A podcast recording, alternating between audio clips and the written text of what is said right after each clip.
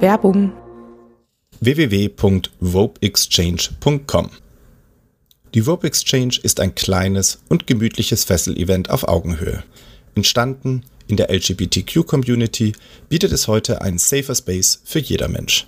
Die TeilnehmerInnen können dabei aus über 20 Kleingruppenworkshops, Labs, Games und anderen Social Activities das Passende für sich raussuchen und so spielerisch neues Wissen generieren. Dafür sind bis zu 10 Edukatoren aus den Bereichen Bondage, Shibari, BDSM und Sexualität mit dabei und stehen auch außerhalb ihrer Workshops für den Austausch bereit. Die nächste Rope Exchange ist vom 10. bis 12. Mai in einem ehemaligen Frauengefängnis in Berlin unsere Man-Only-Veranstaltung auf einem Boot, und zwar vom 28. bis 30. Juni. Der offene Abend ist jeweils samstags und man kann auch einzelne Tagestickets erwerben. Mehr Infos zu den Workshops und dem Event findest du unter www.vopeexchange.com. Alles zusammengeschrieben. Wir freuen uns auf dich und nun weiter viel Spaß mit Sebastian Stix und der Kunst der Unvernunft.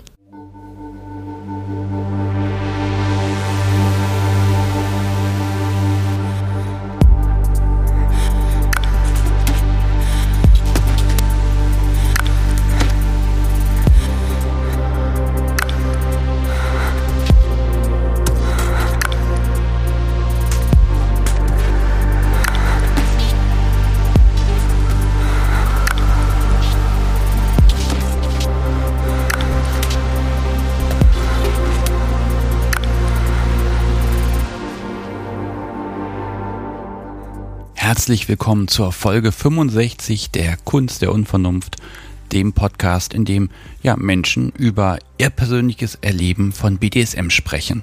Mein Name ist Sebastian Stix und ich habe noch vor Weihnachten Besuch von Saul und Mirope bekommen.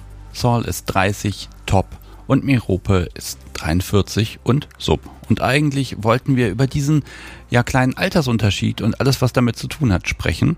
Haben wir dann aber kaum, denn bis die beiden zusammengefunden haben, ist eine Menge passiert oder sehr wenig. Kann man so und so sehen.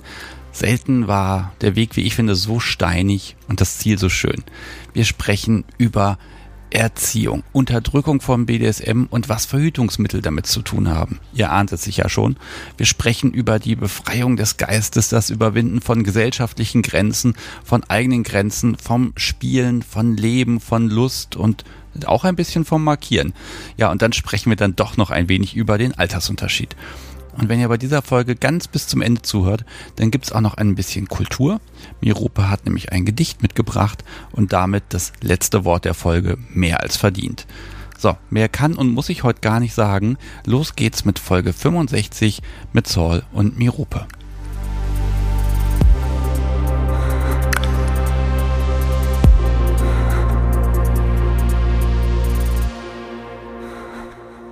Ich habe Besuch bekommen aus Berlin. Herzlich willkommen, Mirope. Hallo. Hi. Und Sal. Hi. Hallo. Ja, schön, dass ihr hier seid. Die Autobahn hat euch geärgert, aber jetzt kommt ihr nicht mehr weg, bis wir das hier erledigt haben. Ich versuche euch mal so ganz kurz vorzustellen. Mirope, Frau, 43, weitestgehend Sub, denke ich mal. Da sehe ich zumindest so ein Halsband, was das aussagt. Und ähm, du bist auch noch gar nicht so lange dabei, kann ich schon verraten. Stimmt. Und äh, Sal 30, top und auch noch nicht so lange dabei. Nee, definitiv nicht. Wir sprechen heute so ein bisschen über ja, Sub und Top, wie man da überhaupt hinkommt. Denn das kann ich jetzt schon verraten, das war nicht ganz so super einfach. Wir sprechen auch über das Thema Altersunterschiede. Und ähm, wohl dazu gibt es eigentlich gar nicht viel zu sagen, aber trotzdem sprechen wir drüber. Und dann gucken wir uns einfach mal genau an, was macht ihr so miteinander, was macht ihr nicht, was macht ihr bald und Ah, ich glaube, wir müssen mal irgendwo anfangen, ne? Ja, Ja, gerne. wir sind bereit. Okay, mit wem fange ich denn an? Fangen wir, wir gucken erstmal so ein bisschen, wie ihr das mit dem BDSM gefunden habt. Vielleicht machen wir Ladies first, oder? Aber ich bin ja eine Sub, das haben wir ja schon beschlossen. Da Das- musst du anfangen, du bist top. Aber ich kann ja anfangen, das zu entscheiden. Tu das am besten. Mirope, du musst. Mist. Okay, du hast also irgendwann beschlossen, ich bin Sub und dann war alles gut und dann hast du losgelegt. Ich glaube, das war doch komplizierter. Das war sehr viel komplizierter, das stimmt. Ich, ich mag mal so vorgreifen. Wie viele Jahre hat der Weg gedauert von, ich habe die erste mögliche Fantasie zu, es hat mal angefangen? Angefangen habe ich mit, ich weiß es gar nicht mehr ganz genau, mit 35 oder 36 Jahren. Und äh, meine ersten Fantasien, also sexueller Natur, wo, wo ich ähm, BDSM als Fantasie oder als erotisch empfunden habe, schon in frühester Kindheit eigentlich. Okay, das heißt also, ich sag mal, mindestens 25 Jahre, ja, war es einfach noch nicht so weit. Genau. Absolut. Also ich habe mir mit, äh, genau, in der Pubertät schon natürlich Szenarien vorgestellt. Ich komme ja aus einer Generation, wo es äh, jedenfalls mir als Mädchen, ich hatte kein Internet, ich hatte keine Pornozeitschriften, sondern es waren alles so Fantasien, die ich mir gemacht habe aus der Realität gesponnen, Lehrer, die mich fasziniert haben in ihrer Dominanz oder in der Clique, irgendwelche äh, äh, Freunde und da habe ich mir dann Fantasien ausgemalt und habe die dann immer weiter gesponnen. Ich habe aber schon eigentlich als, also in frühester Kindheit Filme oder Bücher oder Szenen, die ich gesehen habe äh, oder Doktorspiele, die waren schon alle so in die Richtung gehend. Also auch die Doktorspiele als ganz kleines Kind waren schon in die Richtung tatsächlich. Was heißt denn in die Richtung? Also kommt ja ganz oft das Beispiel, ja, wir haben Cowboy und Indianer gespielt, dann wurde mit dem Seilkabel um den Baum herum getanzt. Also, wo hast du intuitiv gemerkt, dass das, oder jetzt im Nachhinein kannst du es ja erst beurteilen, aber wo, wo ging es intuitiv für dich hin? Auch in welche Richtung? Kann ja herrschen und teilen oder sich doch lieber unterwerfen und fangen lassen? Stimmt. Also es war bei mir nicht Cowboy und Indianer, sondern es war als ich ganz klein war, so, dass wir immer Arzt gespielt haben eigentlich. Und der große Bruder meiner Freundin hat uns immer untersucht. Und da musste man immer ganz weit die Beine breit machen. Und dann hat er ihn da unten abgehorcht und so. Und man hatte dadurch, dass es der große Bruder war, also überhaupt gar keine Kontrolle über die Situation. Und etwas später, wir sind dann umgezogen, da hatte ich eine Freundin und da haben wir richtig Vergewaltiger gespielt. Also man ist irgendwie, wir haben Rollenspiele gespielt, dass man allein im Wald war und dann wurde man irgendwo von irgendjemandem in tiefe Kellergewölbe gezogen und, und sowas haben wir gespielt. Also das war schon, das ging schon irgendwie zur Sache. Also das ist mir im Nachhinein das äh, schon, du schüttelst den Kopf, ist, ist mir schon auch echt peinlich. Muss dir gar nicht peinlich sein, um Gottes Willen. Das ist ja, man, man ich glaube, gerade wenn man sehr jung ist, man, man kann ja nur mit dem ja im Kopf arbeiten, was man irgendwo erkennt. Und wenn man halt Nachrichten kennt, wo immer schlimme Dinge passieren, dann bedient man sich halt an dieser Quelle. Ne? Ich glaube, dass da der, der fehlende Zugang zu irgendwelchen Möglichkeiten, was könnte man denn möglicherweise machen oder gut finden, das eben dazu führt, dass man dann halt das Erstbeste rausgreift. Ne? Ja es ist ja immer der Punkt, äh, zum Glück muss es ja dann immer nicht so weit kommen, dass es dann auch genauso ist, sondern es ist halt ein Spiel. Ja wie, wie kann ich das grob, grob einordnen? Eher so, so 10, 15? Also ist das schon was, wo du sagst, das ging schon in Richtung Sexualität oder ist das eher so ein intuitives, ja, Erwachsenwerden? Also bezogen auf was jetzt? Die, die Doktorspiele waren bedeutend früher. Das eine war Kindergartenzeit und das andere war Grundschulzeit. Und sexuell aktiv wurde ich ja dann zur Oberschule. In Berlin haben wir gehen wir ab der siebten Klasse erst auf die weiterführende Schule. Und da, ähm, die Fantasien, die ich da hatte, waren natürlich rein sexueller, also richtig sexueller Natur, nicht spielerisch oder sowas. Also über was reden wir? Über, über Selbstbefriedigung oder ähm, sowas? Ja, na, es geht so ein bisschen drum, mir um diese, diese Verbindung BDSMige Anteile, die in die Sexualität reinwirken, weil ich würde ja zum Beispiel bei mir behaupten, ich glaube ganz am Anfang, wo ich dann begriffen habe, ah, Sex, das gibt es, da kann man was machen. Ich glaube, da ging es darum, erstmal irgendwie diesen Sex zu haben. Und wie das jetzt ausgestaltet ist oder so, ich glaube, das war mir gar nicht so wichtig dass, dass das total öde ist für mich, das musste ich erst meine ersten Erfahrungen sammeln, um festzustellen, das kann es irgendwie nicht gewesen sein. Ne? Also dieser, dieser Schritt zu sagen, okay, da ist nochmal was im sexuellen Bereich, was mich wirklich tief berührt, das ist eben dann doch was anderes. Und diesen Zusammenhang zwischen Sex und dann, ja, BDSMigen Fantasien, den herzustellen, das ist ja auch ein Lernprozess. Das stimmt, aber ich habe den Lernprozess, glaube ich, schon vor meinen ersten sexuellen Erfahrungen gehabt, weil bevor ich äh, Sex hatte, habe ich mich angefangen selbst zu befriedigen und damals, da hat die äh, Frau meines Onkels, die hat äh, uns Kindern, also ich habe Geschwister und da hat sie uns ihr altes Reitzeug mitgebracht. So Mädchen wollen Pferde und Pferdekoffer und Striegeln und so weiter. Und da war auch eine Gerte dabei. Und ich habe meine ersten Selbsterfahrungen mit mir, Selbstbefriedigung, da habe ich mich auch schon bei gehauen, zum Beispiel auf den, auf den Po. So, doch. Und als ich dann normalen Sex hatte, sage ich mal, da spielte das natürlich keine Rolle. Da habe ich nicht gesagt, hau mich mal oder so. Das kam, wie gesagt, ja erst dann mit 35 oder sowas. Aber da hat es mich natürlich auch gereizt, dass mein Freund damals viel erfahrener war und der war vorher mit einer Frau zusammen, die irgendwie ganz, ganz viele Erfahrungen schon mit Männern, also mit, ja, mit einer, die halt irgendwie jeden gehabt hat vorher und Und das, der ist danach immer irgendwie aufgestanden, hat sich mit seinen Kumpels getroffen, hat manchmal seine Kumpels ins Zimmer gelassen, während ich noch nicht mal angezogen war. Und ich musste dann zusehen, dass ich mit dem Laken oder der Decke um den Körper irgendwie ins Bad komme. Das hat ihn gar nicht interessiert. Die waren halt so Kiffer und das, sag ich mal, das hätte nicht jeder mitgemacht. Das hatte auch natürlich einen gewissen Reiz für mich. Hm, aber dessen bewusst warst du dir wahrscheinlich gar nicht. Gar nicht, ich war ganz jung noch. Okay. Das müssen wir irgendwie erklären, wieso 35, weil, ne, wenn man merkt, okay, da, da ist ja was, das ist spannend und auch dieses, diese Verknüpfung, Selbstbefriedigung plus Schmerz, das funktioniert offenbar für dich. Was kannst du dazu verraten? Diese, ja, ich sag mal, 15, 20 Jahre dazwischen, die musst du jetzt erklären. Die muss ich jetzt erklären, ja. Ich kann es eigentlich ganz einfach erklären und ich habe das damals auch dann, ich war ja dann verheiratet, ich habe das auch meinem Mann dann so erklärt, als ich mich geoutet habe eigentlich. Und zwar ähm, habe ich dann natürlich äh, verhütet und habe die Antibabypille genommen, weil das so das Praktischste war, was auf dem Markt war. Und ich muss sagen, damit war ähm, so dieser, dieses ähm, Devote fast verschwunden. Also es kam immer mal so ganz kurz, blitzte es vielleicht hervor, so ein, zwei Tage in meinem Zyklus, aber so dieser, dieser Drang, mich zu unterwerfen oder dieser Drang, Schmerzen haben zu wollen, erniedrigt zu werden, das war quasi komplett weg.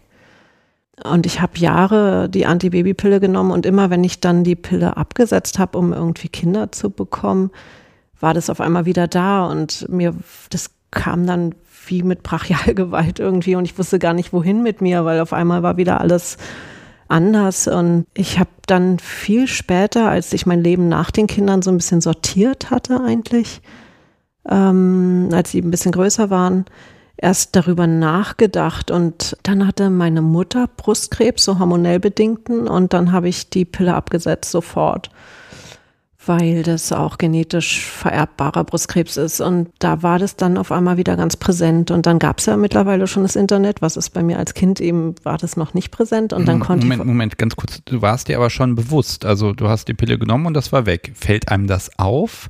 Und wusstest du schon, was jetzt nicht mehr so drängend im Kopf ist? Oder ist das jetzt auch wieder in der Rückschau, dieses, wenn man, ne, wenn man zurückschaut, da weiß man immer ganz viel und hätte man alles Mögliche einordnen können. Aber war dir BDSM schon ein Begriff und hast du gemerkt, dass dieses Verlangen verschwindet? Also BDSM war ein Begriff. Aber es ist so, wie ich es jetzt erzähle, ist in der, in der Rückschau mir schon vieles viel klarer geworden. Also auf einmal ergab alles Sinn eigentlich. Ich ergab irgendwann Sinn. Ja, ich glaube, ich glaube, das ist genau dieser Punkt, dieses, ne, man, man nimmt es ja selber gar nicht so wahr, ne? Und das habe ich jetzt schon von vielen gehört, also die, die Pille als ähm, ja, Liebestöter, sage ich mal, oder auch an der Stelle scheint sie ja wirklich bei dir die Wirkung zu haben, dass sie all diese ganzen finsteren Gelüste perfekt wegdämpft. Das ist ja schrecklich, oder, oder ist es vielleicht auch gut gewesen in der Situation? Nee, also mich hat es tatsächlich gehindert, daran mich frei zu entwickeln, wie ich eigentlich bin. Also mich hat schon arg verändert. Gerade Sexualität ist ja ein großer Teil auch von Menschen oder von mir auf jeden Fall. Und ähm, ich war definitiv ein anderer Mensch. Und andererseits, ja, ähm, andererseits ist die Pille natürlich ein Gewinn für unsere Gesellschaft, dass äh, Jugendliche sich frei entwickeln können, auch oder frei. Aber das ist dann die Frage, ne? Wie frei habe ich mich eigentlich entwickelt darunter? Aber ich hätte auch nicht gern, also meine erste Sex, meine ersten sexuellen Kontakte waren mit 14, da wäre ich nicht gerne Mutter geworden. Insofern ist die Pille ja schon ein Geschenk. Ja, es ist auch eine Abwägungssache und ich glaube, da ist ja, es gibt ja auch so viele verschiedene und ich glaube, die wirken auch zum Teil ganz unterschiedlich. äh, ja, manche sagen, sie werden quasi depressiv davon und es geht ihnen fürchterlich aufs Gemüt, ne? Und dann ist aber eine andere funktioniert dann besser. Ich bin jetzt keine Frau, ich habe das Ding nie genommen, also ich kann ich kann es halt nicht sagen, ne? Aber das scheint eine verdammte Bandbreite zu sein und äh, das habe ich jetzt auch von dir das erste Mal gehört, dass das so so völlig, also dich so dich so an die Gesellschaft anpasst, an die Normen, ne? Das, das finde ich ehrlich gesagt ziemlich schrecklich. Ich glaube gar nicht, dass es so mich an die Norm angepasst hat, sondern ich hatte einen richtigen Libido-Verlust. Und ich war damals eigentlich schon sehr aufgeklärt oder auch naturwissenschaftlich interessiert und habe mich dann beraten lassen, habe nachgelesen und so weiter. Ich habe viele Präparate ausprobiert. Nicht, weil ich dachte, ich will wieder äh, erniedrigt, also dieses Gefühl haben, erniedrigt werden zu wollen, sondern weil ich wirklich, äh, meine Libido war deutlich eingeschränkt jedes Mal mit der Pilleneinnahme. Insofern hatte ich dann irgendwann ein Präparat, wo ich dachte, hey, das passt so, aber tatsächlich, also im, im Nachgang sozusagen war das, was ich eigentlich bin, war komplett weg. Okay, du hast das Ding abgesetzt. Ja. Und dann warst du wieder du. Also Und die blaue Pille in Matrix, ne? Dieses und jetzt wird das Leben real. Absolut. Was, was hast du gemerkt? Weil das ist ja dann auch so eine, so eine Selbstentdeckung. Plötzlich ist da eine Libido, plötzlich sind da Bedürfnisse und dann hast du schon gesagt, die wollen ergoogelt werden. Also ich glaube, das ist der Moment, wo du die Reise begonnen hast. Wie alt warst du da? Ja, ich, ich denke, ich war 35, ganz sicher bin ich es mir nicht. Und die Reise hat nicht mit Abgesetzen der Pille begonnen, sondern die Reise hat eigentlich mit Zahl begonnen. Ja. Ja, dann, dann mache ich doch jetzt, wenn es da jetzt in die Richtung geht, dann mache ich doch an der Stelle jetzt mal einen Strich und sage so, noch nicht weiter erzählen, weil ab da geht's ja dann mit euch gemeinsam weiter. Stimmt. Sal. Auch bei dir, eine, ne, bei dir kann die Geschichte ja nicht ganz so lang sein. Du hast einfach weniger Zeit dafür gehabt. Ähm, ja, wie sieht's aus? Wie, wi- wie wird man top? Das ist eine gute Frage tatsächlich. Wenn ich überlege, also ich habe ja, nachdem ich die ganzen Stories von Merope hörte, hatte ich immer wieder darüber nachgedacht, ob ich denn sowas auch hätte. Solche Geschichten, frühe Doktorspiele, frühe weiß ich nicht was. Und tatsächlich habe ich das ganz lange gedacht, nö, sowas hatte ich eigentlich nicht. Also mir ist nichts aufgefallen, wo ich jetzt hätte sagen können, das ist ganz klar im Nachhinein dem BDSM zuzuordnen, was ich jetzt gemacht hätte in früherer Kindheit bis ich tatsächlich überlegt hatte, was ich denn so auf der Grundschule gemacht habe. Also ich war ja sehr konservativ erzogen, immer schon. Das heißt, äh, sehr prinzipienorientiert. Gleichzeitig war sowas BDSM, äh, das, das ist nicht, das gehört sich eigentlich nicht, ja, so. Und dann war ich, habe ich überlegt, was ich gemacht habe in der Grundschule. In der Grundschule hatte ich einen Freund, der war sozial eher Außenseiter, war so ein bisschen, also es war, wir waren beide eher so soziale Außenseiter und wir sind irgendwann dazu übergegangen, ich weiß nicht, wie es dazu kam genau, aber wir haben immer Mädchen über den Schulhof gejagt und zwar dann festgehalten, wenn wir sie gekriegt haben. Und die fanden das auch irgendwie gut, die haben da mitgespielt. Es war immer so ein äh, mehr oder weniger dann äh, am Basketballkorb fesseln, in Anführungsstrichen. Es war nur festhalten, aber und es ging quasi ganz lange so und immer, es ging immer mehr so in die Richtung, dass wir jetzt da mit denen so rumspielen und rummachen und weiß ich nicht was, bis irgendwann das quasi so ein bisschen auseinanderging, weil man dann auch die Schule gewechselt hat. Und mein Freund von damals, der musste dann eh die Schule wechseln, weil der in der Schule nicht besonders gut war. Und äh, dann ging das ein bisschen auseinander. Und das war interessanterweise im Nachhinein doch was, wo ich eher sagen würde, wir haben schon diese Kontrolle gesucht, diese, diese, diese Überwältigung in Anführungsstrichen. Und dann bin ich natürlich voll im Internetzeitalter groß geworden. Das heißt, im Nachhinein habe ich mir natürlich viel im Internet angeschaut. Es kam ja dann auch immer mehr über viele verfügbare Online-Seiten, gab es ja alle möglichen Videos aller Art. Interessanterweise habe ich aber immer alles gemieden, was irgendwie mit SM, BDSM etc. zu tun hatte, weil das gehörte sich ja nicht. Interessanterweise. Aber was ich mir zum Beispiel äh, gerne angeguckt habe, waren schon Überwältigungsfantasien in irgendeiner Form. Das heißt, ich habe mir im Grunde BDSM angeguckt, ohne mir BDSM anzugucken, weil es nicht als solches gelabelt war, weil ich halt als konservativ erzogener äh, Junge, also was ging halt nicht, ja. Ja, ist ja auch mal die Frage, dass selbst wenn man das anguckt und interessant findet, heißt das ja noch lange nicht, dass man das auf sich selbst projizieren kann. Ne? Genau. Ja, wenn ich da an irgendwelche Filmszenen denke, denkt man sich auch so, ja, interessant, aber das hat ja nichts mit mir zu tun. Ne? Das ist ja auch nochmal ein ganz anderer Schritt. Ich habe ein Zitat von dir. Das ist ein relativ einfaches, nämlich sie ist schuld. Ähm, diese also, Vorgespräche sind immer toll, weil ich schreibe ja doch was mit. Absolut. ähm, also das, die Geschichte, alles was mit BDSM zu tun hat, das hängt bei euch beiden einfach miteinander ganz eng zusammen. Und weiß jetzt wahrscheinlich auch ein bisschen mehr, als ihr heute hier verraten wollt, schon. Das ist ein bisschen gemein. Da würde ich vielleicht euch bitten, dass ihr mal ein bisschen schaut, dann, dann verrate ich mich nicht zu viel, weil da, da ist ja auch ganz viel Privates drumherum mit drin. Mhm. Ihr beide müsst zusammengefunden haben. Überrascht mich, was ist passiert? Ähm, wie, wie ist das? Weil man, man spricht sich ja nicht an und sagt, du, ich habe jetzt die Pille abgesetzt, meine Libido ist jetzt da und ich will mich unterwerfen und du bist der Mensch und jetzt machen wir mal und du sagst dann, ja klar, machen wir so. Fertig. Wäre schön, wenn das so einfach ginge heutzutage. Irgendwie war es komplizierter. Absolut. Dass sie ist schuld, kommt vor allem, äh, oder diese Aussage kommt vor allem daher, dass ich, wie gesagt, mir keine Gedanken darüber gemacht hatte. Und ich war viel, also gerade in meiner Oberschulzeit viel für mich. Ich hatte einen Freund und wir hatten überhaupt nicht viel auch mit Mädchen zu tun. Wir haben viel Karten gespielt, wir haben so schön in Anführungsstrichen rumgenördet. Ja, also wir haben viel Computerspiele gespielt. Wir hatten halt so unser Ding und ich hatte nur sehr wenige oder um, um quasi, man kann fast behaupten, gar keine richtigen sexuellen Kontakte, bis ich dann Miropa kennengelernt habe, sehr, sehr viel später erst. Also ich war sehr, genau, also bei mir ging es von, von 0 auf 100 in äh, wenigen Monaten, sagen wir es so. Und sie ist schuld, das kam vor allem daher, weil wir kannten uns ein Jahr, bevor wir dann letztendlich zusammengekommen sind. Und in diesem, diesem Jahr oder eigentlich könntest du das fast besser erzählen, bin ich quasi irgendwie ihr immer wieder dominant aufgefallen anscheinend. Ich weiß nicht. Dominant aufgefallen. das das finde ich auch schon. Ja, so ein bisschen, also wir müssen halt so ein bisschen gucken, was, was können wir hier verraten und was nicht. Ähm, ich lade euch jetzt erstmal dazu ein, wenn ihr feststellt, da war doch zu viel, ich schneide es natürlich raus. Also ihr müsst mhm. euch jetzt nicht auf die Lippe beißen, weil ich finde das schon an sich eine sehr schöne Geschichte. Die könnte man, wenn man das als Buch schreiben würde, es würde ein Bestseller werden. Und die Frage ist, was, was wollt ihr hier davon teilen, ne? Mirupe also an der Stelle ganz schau, wie du dich wohlfühlst. Und äh, wenn du dich da verhaspelst oder vertust, dann einfach, dann wiederholen wir das einfach so lange, bis es für dich okay ist. Okay. Das ist ja schon sehr privat. Das stimmt.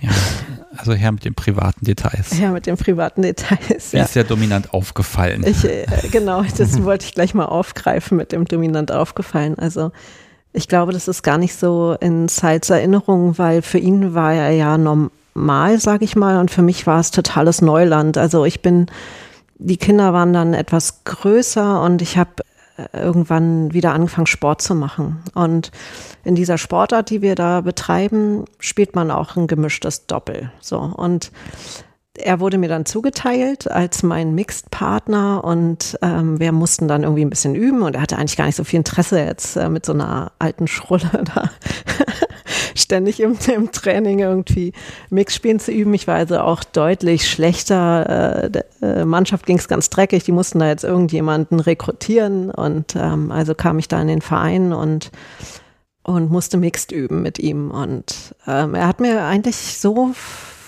also ich meine, er war viel jünger, er hat mir nicht auf Anhieb so, als er passte gar nicht in mein Beuteschema, überhaupt null. Ich war äh, glücklich verheiratet, so glücklich, wie man eben sein kann. Vielleicht das nochmal sagen, in der Ehe hast du aber, da gab es Da gab kein, es null BDSM. Gar nicht. Also nicht mal ansatzweise. Aber es gab auch, wenn ich ehrlich bin, nie den, doch es gab mal den geäußerten Wunsch von mir. Ich habe mal meinem Mann gesagt, so du, ich finde es ganz toll, so übernommen zu werden, so oder einfach so, ja doch, ich glaube, ich habe es so eigentlich formuliert. Und er kommentierte das dann so, diesen Vorstoß, so von wegen, naja, es würde ihm ja keine, keinen Spaß machen, eine Leiche zu vögeln oder irgendwie so. Also es war, wurde, das war, war nicht schön. Also es war wirklich, also ich fühlte, für mich gab es dann auch keinen Vorstoß mehr in der ja, es ist ja. vor allem auch dann so ein, so, ein, so ein endgültiges, weil man nimmt sich ja, man nimmt sich den Mut zusammen und dann formuliert man etwas und guckt auch, dass das irgendwie funktionieren kann. Dann, dann gehen halt die Hoffnungen nicht in Erfüllung, ne? Genau. Und das will man sich ja nicht nochmal und nochmal antun. Und ich glaube, man kann auch niemanden wirklich bekehren, ne? wenn das da nicht in den Menschen drin steckt. Also wäre das ja auch übergriffig, dann zu sagen, ich verlange. ist schwierig, ne? Also. Ja, absolut. Und ich meine, äh, meine Devotion war ja jetzt, also ich habe die nicht mehr so als drängend empfunden, aber an sich bin ich ja kein anderer Mensch gewesen und da hatte er aber auch gar nicht so Fühler für oder sowas. Also und das war dann von mir auch nie gefordert. Ich bin eh kein so forderndes Wesen. Ich glaube, jetzt müsstest du wahrscheinlich Einspruch oder sowas erheben. Vielleicht besser nicht. ähm, es ist ja auch so ein bisschen Teil der, der, der Art. Also wenn das so eine, so eine, so eine Persönlichkeitsstruktur ist, ich, ich fühle mich devot, dann kann ich mich auf der anderen Seite auch nicht hinstellen und sagen, so, jetzt unterwirf mich gefälligst, ne? Das ist nee, ja das, das, Gegenteil davon. Also das ist, da ist man schon so ein bisschen gefangen. Ne? Da braucht man eigentlich einen Partner, der so einen ein bisschen herausfordert. Ja, das stimmt. Also ich habe das aber auch nie für möglich gehalten, dass man das erleben kann oder so, sondern es war immer so ein dunkler Teil von mir, der war mal stärker und mal schwächer und eigentlich war er immer unterdrückt. Und bis, bis ich dann Sal kennengelernt habe und da brach es dann so aus mir hervor, so dieses Verlangen, mich zu unterwerfen. Und zwar habe ich dann mit ihm Mix gespielt und so unser, unser allererstes Mix äh, zusammen im Training war so, dass ich, ähm, ich neige dazu, zu, mich zu rechtfertigen, wenn ich Fehler mache. Das, äh oh, Gott, was ist das dann? Das war meine Schuld oder da habe ich nicht aufgepasst oder das ja, war nicht sowas. fest genug? Äh, so, so ein Quatsch, ja. Nee, aber nee, ich sag dann so, ja, ich habe den nicht genommen, weil ich dachte, der kommt nach da oder ach, keine Ahnung. Also ich habe so einen ganz kleinen Rechtfertigungszwang, wenn ich Fehler mache. probiert er mir schon lange auszutreiben, aber es ist recht hartnäckig. Jedenfalls habe ich diskutiert sozusagen und und er hat dann einfach gesagt, so, äh, Schluss jetzt, äh, ab nach vorn, wo du hingehörst. Oder ich weiß nicht genau, was du gesagt hast.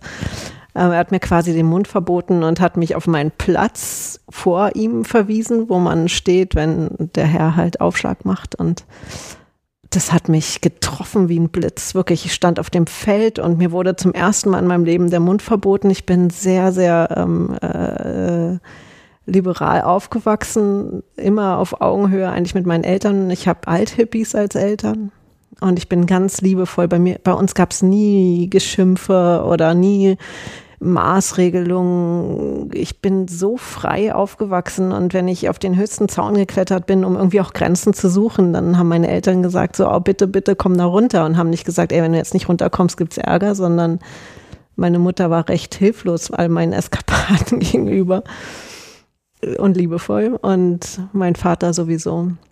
Also man hätte ja meinen müssen, dass bei so einer freien, liberalen Erziehung, dass man ja dann auch sich durchaus ausprobiert. Aber offenbar bleibt das wirklich so, dass das immer so, ne, die Generation macht immer das andere, was die davor gemacht hat. Ne? Stimmt. So, jetzt ste stehst du da vorne und dir wurde das gesagt und halt die Klappe. Und jetzt ist das so. Ich meine, das ist dann für ihn einfach eine, war das eine nützliche Anweisung für dich einfach, weil die geht ja auf den Keks? Also tatsächlich, ich, ich musste mich halt aufs Spiel konzentrieren und ich habe überlegt, okay, wie kommen wir jetzt hier weiter? Und ich hatte überhaupt keine Kapazitäten, mich jetzt da mit irgendwelchen Rechtfertigungen auseinanderzusetzen, weil es spielt überhaupt keine Rolle mehr in der Situation. Also es war einfach, der Fehler ist passiert und gut, fertig. Hm. Und knapp halten, weiterspielen, gut ist, sowas. Ja, total logisch und überhaupt in keinster Form irgendwie erotisierbar, sondern einfach nur ein der Sache dienend. So. Und jetzt, jetzt stehst du dann da vorne und was passiert mit dir?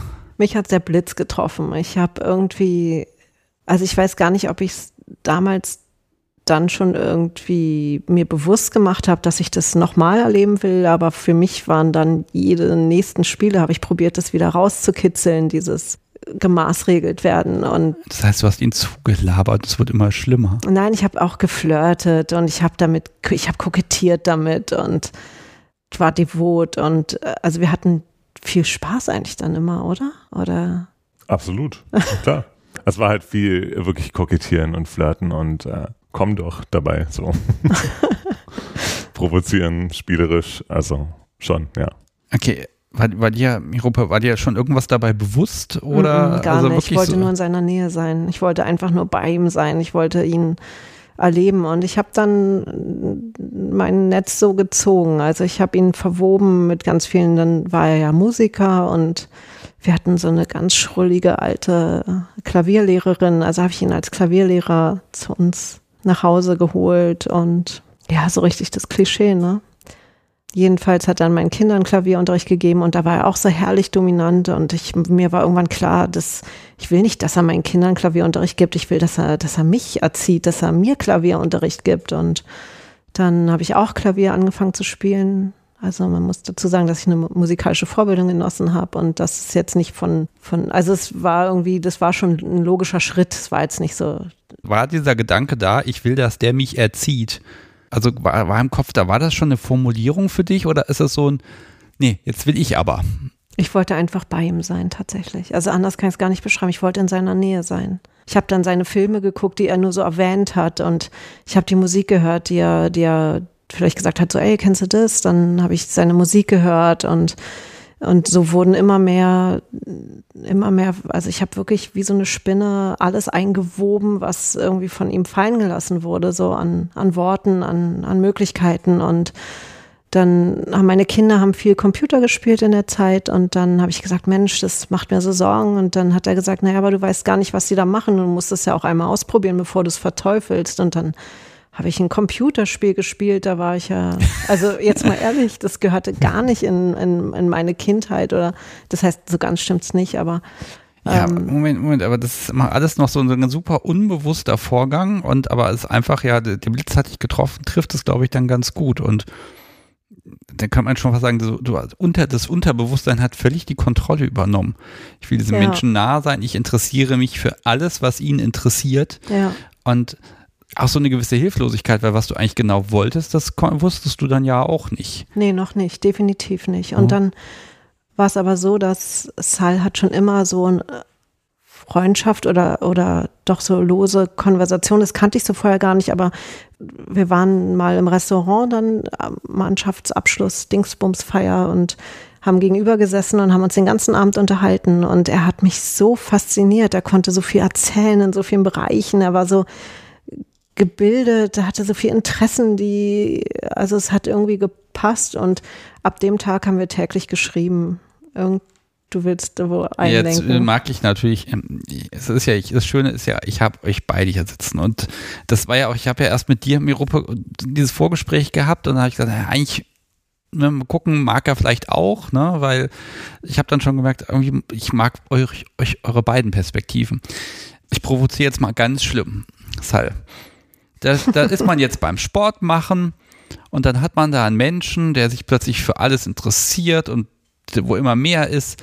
Also ist mal so von außen betrachtet ganz nüchtern, ist ja im Prinzip so, eine, so ein, wird man ja schon fast gestalkt. Da ergeben sich Gelegenheiten und Themen und alles passt irgendwie, egal was man tut, es ist gut.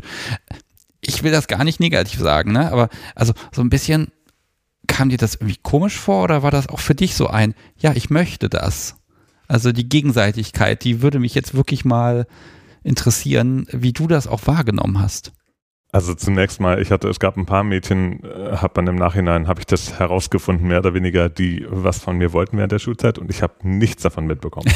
ich war also komplett, ah, so einer. Ich hatte, genau, ich hatte so eine komplette, ich hatte so Scheuklappen, ich habe überhaupt nichts mitbekommen. Das war, das war, war nett und ich habe, ich war auch in der, während der Schulzeit immer, ich sehr, sehr gut auf meinem Instrument. Also waren immer alle ganz begeistert und haben es auch bewundert und es ging irgendwie komplett an mir vorbei. Ich habe das gar nicht registriert. Insofern habe ich das auch, ja, ich fand es interessant, äh, so dass jemand auch Interesse an mir zeigt. Und ich habe es ein bisschen genossen, aber ich habe die Schlüsse gar nicht gezogen, obwohl die Schlüsse eigentlich, wir haben im Nachhinein ja auch mal die Nachrichten von damals gecheckt und äh, schon SMS und so, bevor da mit Messenger und was so alles äh, das losging und also es war relativ schnell, relativ, also sehr flirty, kann man fast behaupten, sehr flirty. Und ich habe es einfach nicht gepeilt. Ich, ich saß wirklich da und ich habe es nicht so richtig registriert. Und ich habe mich auch gar nicht gestalkt gefühlt, weil, ach, sie wollte das dann mal probieren, oder probiert sie das halt mal. Oder dann äh, hat sie sich den Film geguckt, äh, gut, schön, freut mich, haben wir kurz darüber geredet und dann war gut. Ich habe wirklich, also ich weiß nicht genau, was bei mir los war, aber ich habe nicht so richtig, ich habe keine Schlüsse gezogen. Das finde ich immer schön. Dass, ich sage ja mal, der Mensch ist glücklicher, der nicht allzu viel über alles nachdenkt. Das ist auch so, ne? Man, man kann immer alles so lange zu tot analysieren, das machen wir ja heute auch so ein bisschen und dann, dann wirkt das immer so ein bisschen creepy, obwohl es das überhaupt nicht ist, weil das ist halt einfach das Leben. Ich war ja auch nicht frei, also ich glaube, dass dadurch Genau, also das viel schwieriger auch vielleicht war zu. Als ob das schon jemals im Leben irgendwelche Menschen von irgendwas abgehalten hätte. Also, nee, aber es hat, äh, mein, ich meine, wir haben ja darüber, ich meine, ich war ja so konservativ erzogen und für mich war das auch, sie war überhaupt nicht mein Beuteschema, gar nicht. Also, gar nicht. Ja, das wirst du jetzt ausbügeln müssen. Tja, das hast du was gesagt. ähm, Oh, vielleicht mal an der Stelle mal gucken. Also, Sal, was war denn dein Beuteschema eigentlich? Ich glaube, ich kann nicht sagen, dass ich ein Beuteschema hatte. Ich würde eher sagen, es gab Ausschlusskriterien. Und diese Ausschlusskriterien, würde man sagen, schließen jetzt eine verheiratete Frau ein, zumindest. Oder aus. Oder aus, so meine ja. ich das, genau. Äh, insofern äh, würde ich sagen, dass das eher so war. Ich würde nicht sagen, dass ich bestimmte Beuteschemen hatte. Ich hatte irgendwann mal so die Fantasie, dass so eine rothaarige finde ich ganz toll und weiß ich nicht was. Aber es war jetzt nie irgendwie nie was Konkretes. Ja, das kannst du ja jetzt auch lösen mit der Rothaarigkeit. Absolut, kann ich jederzeit sagen. Problem. Wir hatten wir auch schon mal zwischendurch, das hat mir sehr gefallen eigentlich. Muss ich mal wieder machen. Ich glaube, ich im Bad haben wir noch so ein, ein, ein Töpfchen von der Farbe, ist kein Problem, wenn ihr eine Pause machen möchtet. Ah, Miropo, da wirst du nervös, ne? nee. Um, okay, dann falle ich jetzt nicht nochmal in die Falle. Wäre er denn dein Beuteschema gewesen? Ich habe nicht gesucht. Ich war eigentlich ich kann das gar nicht sagen. Ich war eigentlich glücklich. Also ich habe ja, mein Job hat mich ausgefüllt und das Haus hat viel, wir haben damals so ein, so ein völlig verfallene Villa gekauft, die renoviert werden musste. Ich hatte gar keine Zeit für Beuteschema und Sex. Mein, meine sexuellen Gedanken, die habe ich mit mir selber dann im, im Verborgenen quasi gelebt. Ich habe mit meinem Mann weiterhin natürlich immer geschlafen. Es war, war okay, es war jetzt auch nicht falsch oder so. Und mein Leben war eigentlich okay bis zu dem Zeitpunkt, wo ich gemerkt habe, dass was fehlt. Jetzt seid ihr da ein Jahr lang miteinander am Flirten, ohne das so richtig zu merken? Genau, absolut. Wenn, wenn ich jetzt, äh, wie gesagt, wenn ich ein Buch schreibe und will, dass das nochmal sehr viel länger wird, dann, dann diese Phase will ich dann auch ausdehnen bis zum geht nicht mehr. Die wo, war auch schön. Wo jeder, der von außen drauf schaut, sagt, das muss doch jetzt mal, ne? Und dann ja doch wieder nicht. Irgendwann kam der Schritt ja dann doch. Also was ist passiert? Eine Aussprache oder ein Ereignis? Ja. Was hat sie angestellt? Er zeigt also, auf sie. Genau, also ich, ich glaube, also dieses Jahr, wo wir nur geschrieben haben, uns immer mal wieder getroffen haben, wenn auch nicht, also durchs Training schon regelmäßig, aber haben ja auch nicht immer zusammen gespielt oder so. Aber wir haben uns dann ja auch privat teilweise getroffen, haben bis nachts um drei äh, uns irgendwelche Songs gezeigt bei YouTube oder so, äh, bei Spotify. Und Ausschlaggebend war dann, es wurde tatsächlich ein bisschen konkreter. So, und zwar von ihm, also er ist schuld, möchte ich nochmal sagen. Jetzt guckt er ganz fragend. naja, ich, ich bin sehr gespannt jetzt. Ich auch. ich habe mich gefühlt, als ob ich so aus dem Dornröschen-Schlaf wach geküsst wurde. Auf einmal wollte ich wieder leben. Also ich wollte immer leben. Ich hatte nie, das soll, ich soll jetzt nicht falsch rüberkommen, ich hatte nie eine depressive Phase oder so, aber mein Leben war recht grau. Und auf einmal wollte ich Musik hören und mit ihm teilen und ich wollte Bilder, Maler, alles, was mein Herz berührt hat, so diese ganzen dunklen äh, Kunstbilder auch oder so habe ich mit ihm geteilt und er hat zurückgeschrieben, was er darüber denkt und auf einmal war wieder Leben in mir und gar nicht im sexuellen Sinne, sondern erstmal so Kultur, ne? Kunst und Kultur haben wir wahnsinnig viel geteilt. Wir haben dann Gedichte geschrieben, aber später, ne? aber Oh, hier wurde noch nie ein Gedicht vorgetragen im Podcast, möchte ich nur mal erwähnen. Das äh, ja, ja. wird sich wahrscheinlich heute auch nicht ändern. ich hätte eins dabei. Das ist schön für dich. ich mache mal eine Notiz. Gedicht. Nach der Pause vielleicht. So, es ist ja quasi auch fast Weihnachten, ne? Jetzt zu dem Zeitpunkt, wo wir das aufnehmen, es ist noch Dezember wäre ja passend. Okay, aber was hat er gemacht? Also es muss ja irgendwann dieser, dieses, oh Gott, wir machen jetzt miteinander Dinge und die haben irgendwie was mit dominant und submissiv zu tun. Irgendwie muss ja diese Erkenntnis euch ja mal wie ein Schlag getroffen haben. Genau, also es war so, dass im Chat haben wir uns dann auch teilweise sehr persönlich unterhalten und er hat dann Sachen fallen lassen wie, ja, weiß ich nicht, wie war denn das? Also du hast irgendwann mal gefragt, so, also irgendwie war es dann auch ich weiß nicht mehr, wie genau es war. Er hat mich schon im Chat dominiert. Also er konnte mich ganz hervorragend manipulieren, dass ich schon damals, obwohl wir nur eine normale Freundschaft waren, hat er, hat er dann seinen Unmut kundgetan, hat sich dann nicht mehr gemeldet, bis ich mich wirklich entschuldigt habe. Und ich musste mich dann aber wirklich, ich konnte nicht sagen so, hey Mann, sorry, sondern ich musste mich wirklich vernünftig entschuldigen. Und dann erst hat er den Chat wieder aufgenommen und ähm, er hatte mich dann schon sehr an der Hand und dazu kam dann noch, dass er manchmal oder einmal oder zweimal wahrscheinlich nur, hast du gefragt, so, was willst du dann? Willst du die Peitsche oder irgendwie so? Und dann habe ich gesagt so, ja, was wäre wenn oder. Hm, also immer noch so ein bisschen zögerlich und das, das halt, wenn du sowas schreibst, äh, eher Scherz, Spaß oder schon so, na, vielleicht springst du drauf an? Nee, es war Scherz an, zu, der, zu dem Zeitpunkt. Also dazu muss man ja sagen, als wir dann tatsächlich zusammengekommen sind, hat es auch nochmal wirklich gedauert, bis wir bis wir gemacht haben, was wir jetzt machen. Also das hat ja auch, das erstmal sind wir quasi dann zusammengekommen, erstmal so und dann hat es nochmal sechs Monate etwa. Ich meine, es ging schon früher los, dass so Sachen formuliert wurden, aber es hat dann auch nochmal Zeit gebraucht so ein bisschen gucken. Das Publikum ist natürlich ganz ungeduldig. Wir sind jetzt hier seit so knapp 40 Minuten dabei zu schauen, wie ihr beide nicht BDSM gemacht habt, ähm, trotzdem die gegenseitige Kapitulation ausreichend verhandelt habt, offenbar. Ne? Aber das ist, also grundsätzlich ist so in dieser Art und Weise gewesen, ist halt, du machst Ansagen und wenn sie doof ist, dann hat sie sich auch zu entschuldigen, weil das macht man halt so. Das ist ja auch durchaus mit der konservativen Erziehung vereinbar.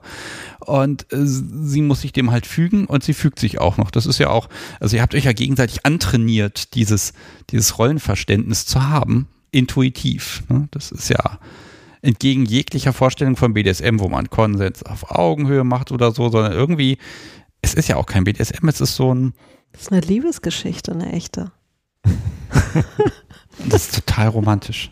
Vielleicht muss ich diese Folge doch noch irgendwie vor Weihnachten veröffentlichen. Ähm, ähm, hast du eben gesagt, ihr seid zusammengekommen und dann aber immer noch nicht. Okay, das heißt, du hast, Mirope, du hast alle Zelte abgebrochen und hast gesagt, so, jetzt der genau. Typ. Genau jetzt der Typ. Es war dann so, dass ich war ja verheiratet und wir hatten uns schon auch auseinandergelebt, hatten schon mal überlegt, zur Eheberatung zu gehen und so weiter. Und ähm, das begab sich dann, dass mein Mann damals ähm, nach Afrika gegangen ist beruflich und ähm, ich musste dann irgendwie noch ganz viel ihm helfen, seine Dienste übernehmen, dass er das überhaupt verwirklichen kann und er verschwand dann nach Afrika, wo er kein Handy, kein Internet, kein gar nichts hatte ohne eine Nachricht. Ich musste seinen Dienst, ich war früh weg, habe dann irgendwie noch meine Eltern haben ihn noch zum Flughafen gefahren und so weiter und er verschwand ohne wirklich einen Zettel so bis in bis dann und dann oder er war dann einfach weg und ich habe mich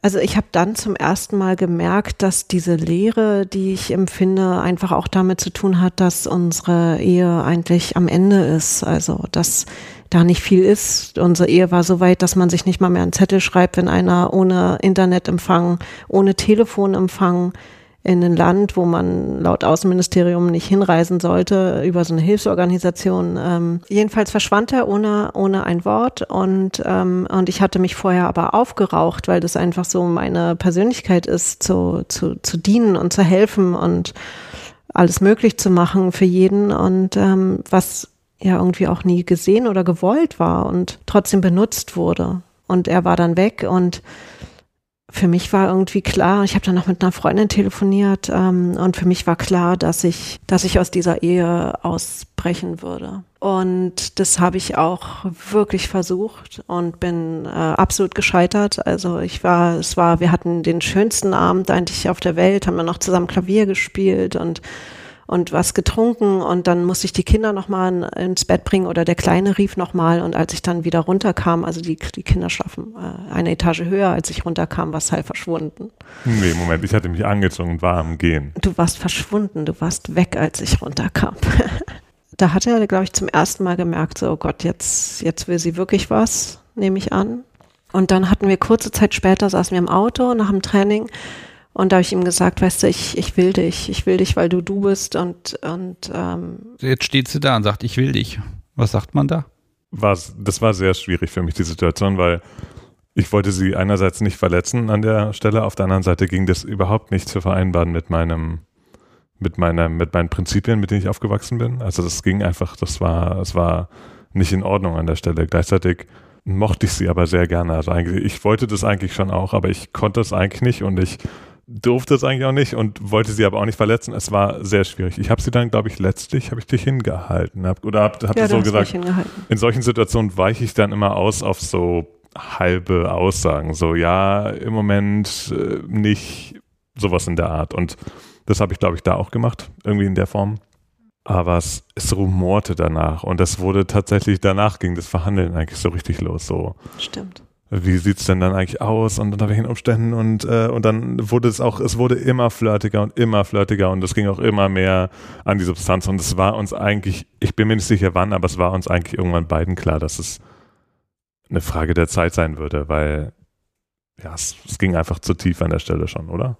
Ja, wir waren auch äh, durch das Jahr waren wir schon so eng verbunden und dann hatte man auch irgendwie nach nach möglichen äh, in Anführungsstrichen Ausweichterminen gesucht und ob man nicht, wo man sich mal treffen könnte und überlegen, weil es war auch überhaupt nicht leicht bei ihren Verpflichtungen irgendwie Termine zu finden und gerade äh, mit Kindern und äh, alle möglichen drum und dran und das war dann eigentlich schon fast genau das heißt, äh, hast du dann irgendwann gesagt, ja, äh, du hast mich ja mal im Auto was gefragt. Ja. Miruppe, wenn er es nicht mehr weiß, du kannst es ruhig sagen. Doch, das ist kein Problem. Noch, ich weiß es noch. Ich kann ja mal meine, meine Situation oder meine Geschichte erzählen. Also für mich war das so, wir hatten so lose. Sie hatte immer so gesagt, naja, wie wär's denn dann da und da und keine Ahnung. Und ich dachte immer, ach, das meint sie doch ohnehin nicht so. Das klappt doch am Ende eh nicht. Und dann war es ein Tag bei einem Abschlusskonzert, vor meinem Abschlusskonzert eben, da saßen wir da und auf einmal waren wir alleine zu Hause und ich dachte schon so, jetzt bin ich mal gespannt, ob sie das jetzt wirklich drauf anlegt. Und dann meinte sie so, na, wie sieht's aus? Wollen wir nicht mal rübergehen? Und letztlich irgendwie kam es dann dazu. Äh, ihr hattet einfach schnöden, hemmungslosen, animalischen Sex. Ja, also ich würde es gar nicht mal animalisch bezeichnen, weil ich hatte ja so gut wie null Erfahrungen. Ich war, also alleine schon, weil ich so wenig Erfahrung hatte, habe ich äh, gezittert wie Espenlaub. Ich konnte gar nichts mit nichts anfangen. Ich war nur komplett überfordert mit der Situation, weil halt eben gleichzeitig zu dieser körperlichen Geschichte, die mir ja doch recht fremd war zu dem Zeitpunkt noch, diese ganzen dort zum Gewissenskonflikte mitspielten, weil das war der, das war der, der Rubicon, ne? Ab dem Moment gab es eigentlich keinen kein das, Zurück mehr. Das sind so ein bisschen amerikanische äh, Moralvorstellungen so. Ne? So ein bisschen schon. Und es ist interessant, weil eigentlich meine Mutter immer sehr locker war. Was sowas, aber wobei auch, äh, naja. Tut, was ihr wollt, aber habt auf keinen Fall Sex, dann kommt ihr in die Hölle. Nein, nicht, ja? nicht, also, nicht auf die Art und Weise, aber, nee, aber so, so schlimm muss es ja angedroht sein, damit man sich so ne, zwei erwachsene Menschen, mein Gott, und die wollen halt und dann, dann tun sie halt Dinge und im Zweifel bereuen sie es und haben Fehler gemacht, aber vielleicht tun sie erstmal, ne? Sondern ganz klar kopflastig und alles durchdenken und moralische Konsequenzen durchdenken. Und dabei merkt, also wenn ich euch zuhöre, ich höre so viel Leidenschaft und Knistern und Verlangen, was da über nicht Tage, Wochen, nein, über Jahre quasi gewabert hat zwischen euch. Na klar, irgendwann muss das ja mal passieren, aber das hätte wahrscheinlich ein externer Beobachter schon an Tag zwei wahrscheinlich sagen können, weil das einfach irgendwie darauf hinausläuft. Aber man will es ja auch selber nicht so wahrhaben. Genau. Und es war wirklich auch, äh, es war, es war schwierig, das alles unter einen Hut zu kriegen. Aber sie hat mir tatsächlich, das war dann, ich finde, das war nicht deine Schuld, das war dann dein, äh, dein, dein Anteil daran. Sie hat mir da sehr auch drüber geholfen. Sie hat mich da sehr mitgerissen, so mit dem Ganzen. Es war, ganz toll auf einmal alles und wir haben uns dann dauernd gesehen und wo es ging und es wurde dann irgendwie immer mehr, so gut es geklappt hat. Und das, äh, ja genau, also ich habe dann nichts bereut in dem Sinne, aber es war, äh, der Anfang war schwierig, so. Der Punkt zu sagen, jetzt überschreiten wir diesen, diesen Punkt, diesen Tipping Point. Europa, jetzt warst du dir bewusst, was du so für Dinge gut finden könntest. Und jetzt zerrst du ihn ins Schlafzimmer und äh, da, geht, da musstest du ja wohl ein bisschen Führung übernehmen, erstmal, vermute ich jetzt mal ganz dreist. Das widerspricht ja eigentlich dem, was du gerne gehabt hättest, vermute ich. Mhm. Kannst du dem widersprechen oder liege ich da halbwegs richtig? Weil du musst ja erstmal gegen deine ja. Sehnsucht etwas tun mit einem Menschen, womit, mit dem du es auch gerne tust, aber irgendwie ist es ja dann doch nicht das. Also man kann sich jetzt nicht vorstellen und dann hat er dich dominant genommen, du merkst, ich, ich bausche das jetzt fürchterlich auf. Geht ja nicht. Trotzdem gut, schön. Also es war schon so, dass, also jetzt vielleicht das erste Mal vor seinem Konzert, das war ja so wirklich, ähm, das war eine komische Situation für uns, für uns beide. Ich habe Ehe gebrochen. Das war ganz, also es war wirklich, es war ätzend, Mann. Und er hatte keine Erfahrung, darf ich das sagen? Oder schneiden mhm. wir das? Nee, nee, alles Und ähm, war ganz aufgeregt. Das habe ich alles gar nicht so mitbekommen, tatsächlich, weil ich selber so in meinem eigenen Gefühlskonflikt war und also es war, es war wirklich die Erlösung, aber mehr war es erstmal auch noch nicht, weil irgendwie ähm, waren, waren die, das ist schwierig. Also es ist schwierig, Menschen zu verletzen, was sowas zu tun und Genau, also da war ich wenig bereit für irgendwas. Selbst wenn er irgendwas in die Richtung gemacht hätte, hätte ich es, glaube ich, gar nicht mitbekommen, weil ich selbst so in meinem Gedankenkarussell war. Und dann die folgenden Male, muss ich sagen, ging es eigentlich schon so zur Sache. Und am Anfang musste ich immer so schmunzeln, weil ähm, also er hat schon immer die Führung übernommen, hat mich in verschiedenste Positionen ge ge gedrückt und da hatte auch ganz oft die Hand an meinem Hals, hatte ich zum ersten Mal eine Hand an meinem Hals und ich wollte immer mehr davon. Also ich, es war Wahnsinn. Und so diese, diese Positionswechsel auch und diese, diese Leidenschaft, die er da hatte oder diese, ja, der war, er war schon so ein bisschen wie, wie verdurstet oder ich kann es gar nicht beschreiben. Du warst, du hattest unglaublich viel, viel, viel Lust auch in dir und hast mich immer umklammert. Ich kam gar nicht raus aus den Griffen und ich musste immer so ein bisschen schmunzeln, weil die Positionen ganz oft so waren, wie man sie, glaube ich, im, im, im Fernsehen sieht oder so. Also so, Im Fernsehen. so warum soll ich jetzt das Bein hochnehmen? Naja, wahrscheinlich, weil das halt dann die Kamera so, oder so. Also ich musste, Entschuldigung, Nein, weil man dann mehr. Zug hat. Nein, das können wir nicht. Das heißt, das du hast also gegoogelt und Dinge herausgefunden. Nein, ich habe nicht gegoogelt, ich habe einfach viel geguckt, viel Videos geguckt in der. Also ich habe ja, wie gesagt, wenig Erfahrungen während der Schulzeit äh, gemacht, beziehungsweise gar keine wirklichen. Und da habe ich halt mir ganz viel angeguckt im Internet. Ich war sehr, sehr, sagen wir, interessiert, was das angeht.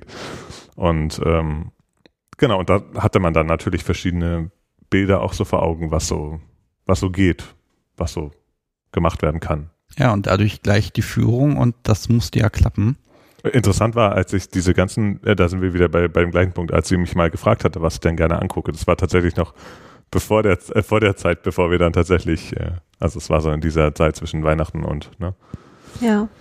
Alle Videos, die ich ihr geschickt hatte, waren hart. Und es war immer so, dass der Mann irgendwie die Frau äh, auf irgendeine Art und Weise übernimmt und so überwältigt. Und das, äh, das war schon auch witzig im Nachhinein. Aber weil, war kein, nichts BDSMiges drin. Äh, ja, da wurde auch gewirkt und da wurde auch Ah, äh, Zeug okay. gemacht. Also es war jetzt nicht, es, es war nicht so gelabelt und es war auch nicht, also darauf wurde nicht der Fokus gelegt, aber es waren schon solche Elemente drin, definitiv. Hm. Also dann irgendwie, äh, ja, Also es war ja schon auch von Sex and Submission oder so, ne? Dieser, da war eins dabei, das hast du recht. Das stimmt, das, das ist natürlich, das ist natürlich klar, aber es ist, wie gesagt, ich war schon immer trotzdem noch bei diesem, äh, ja, stimmt schon, eigentlich hast du recht. Da war auch was dabei von. Ich fasse zusammen. Ich habe das dann irgendwie nach ewigen Zeiten geschafft, im Bett zu landen. Jetzt sind wir hier ja doch irgendwie ein BDSM-Podcast. Das heißt, irgendwann muss ja mal ja, die Sub und der Dom wissen, dass sie Sub und Dom sind.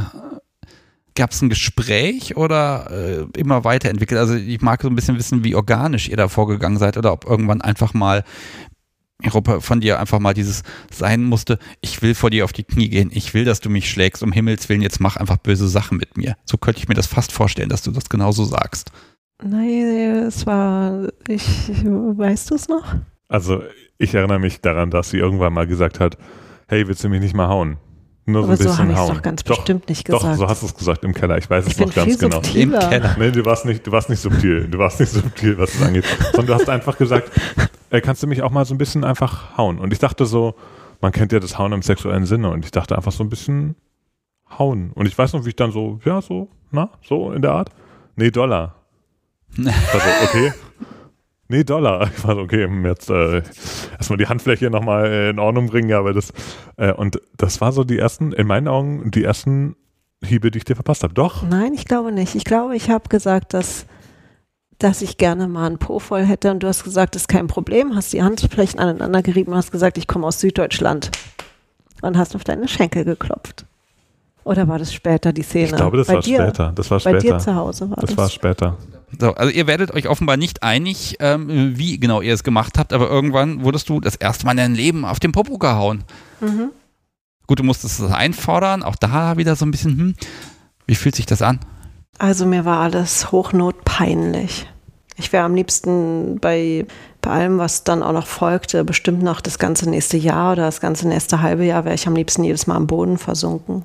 Vor Scham. Aber dir war doch bewusst, es gibt BDSM, du hast, äh, ich glaube sogar im Lexikon auch Begriffe schon viel früher nachgeschlagen und dir war auch irgendwie auch bewusst, das, das möchtest du haben und du hast ihm sogar aufgefordert, mach mal was. woher kommt es, dass dir das peinlich ist?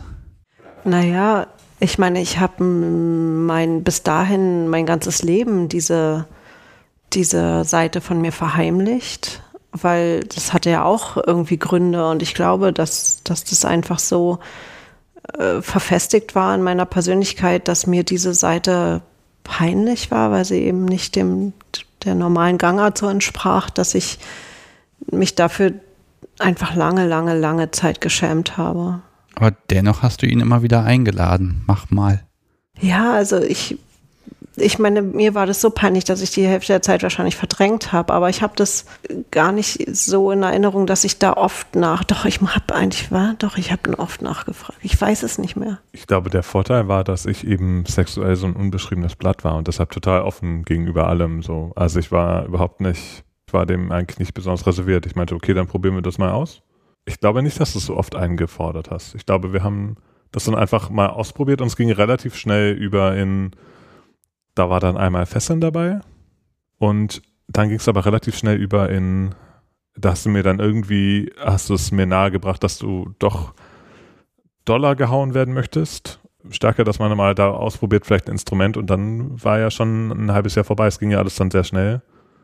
Also die Gespräche fingen dann an nach drei, vier Monaten, nehme ich an. Und dann äh, zwei Monate später waren wir schon äh, die Gärte kaufen. Also. Und zwei Monate später schon. Ne? Also ihr habt euch, ich finde, aus meiner Perspektive sehr viel Zeit gelassen. Aber man darf nicht vergessen, dass ich an dem Moment seit sechs Monaten Sex hatte, als ich mir die Gärte gekauft habe. Ja, okay. Also aus, aus der Perspektive schon wieder sehr schnell. Aber man merkt schon so, dieses, und alles, was man probiert, ist dann irgendwie gut und man muss mehr davon haben.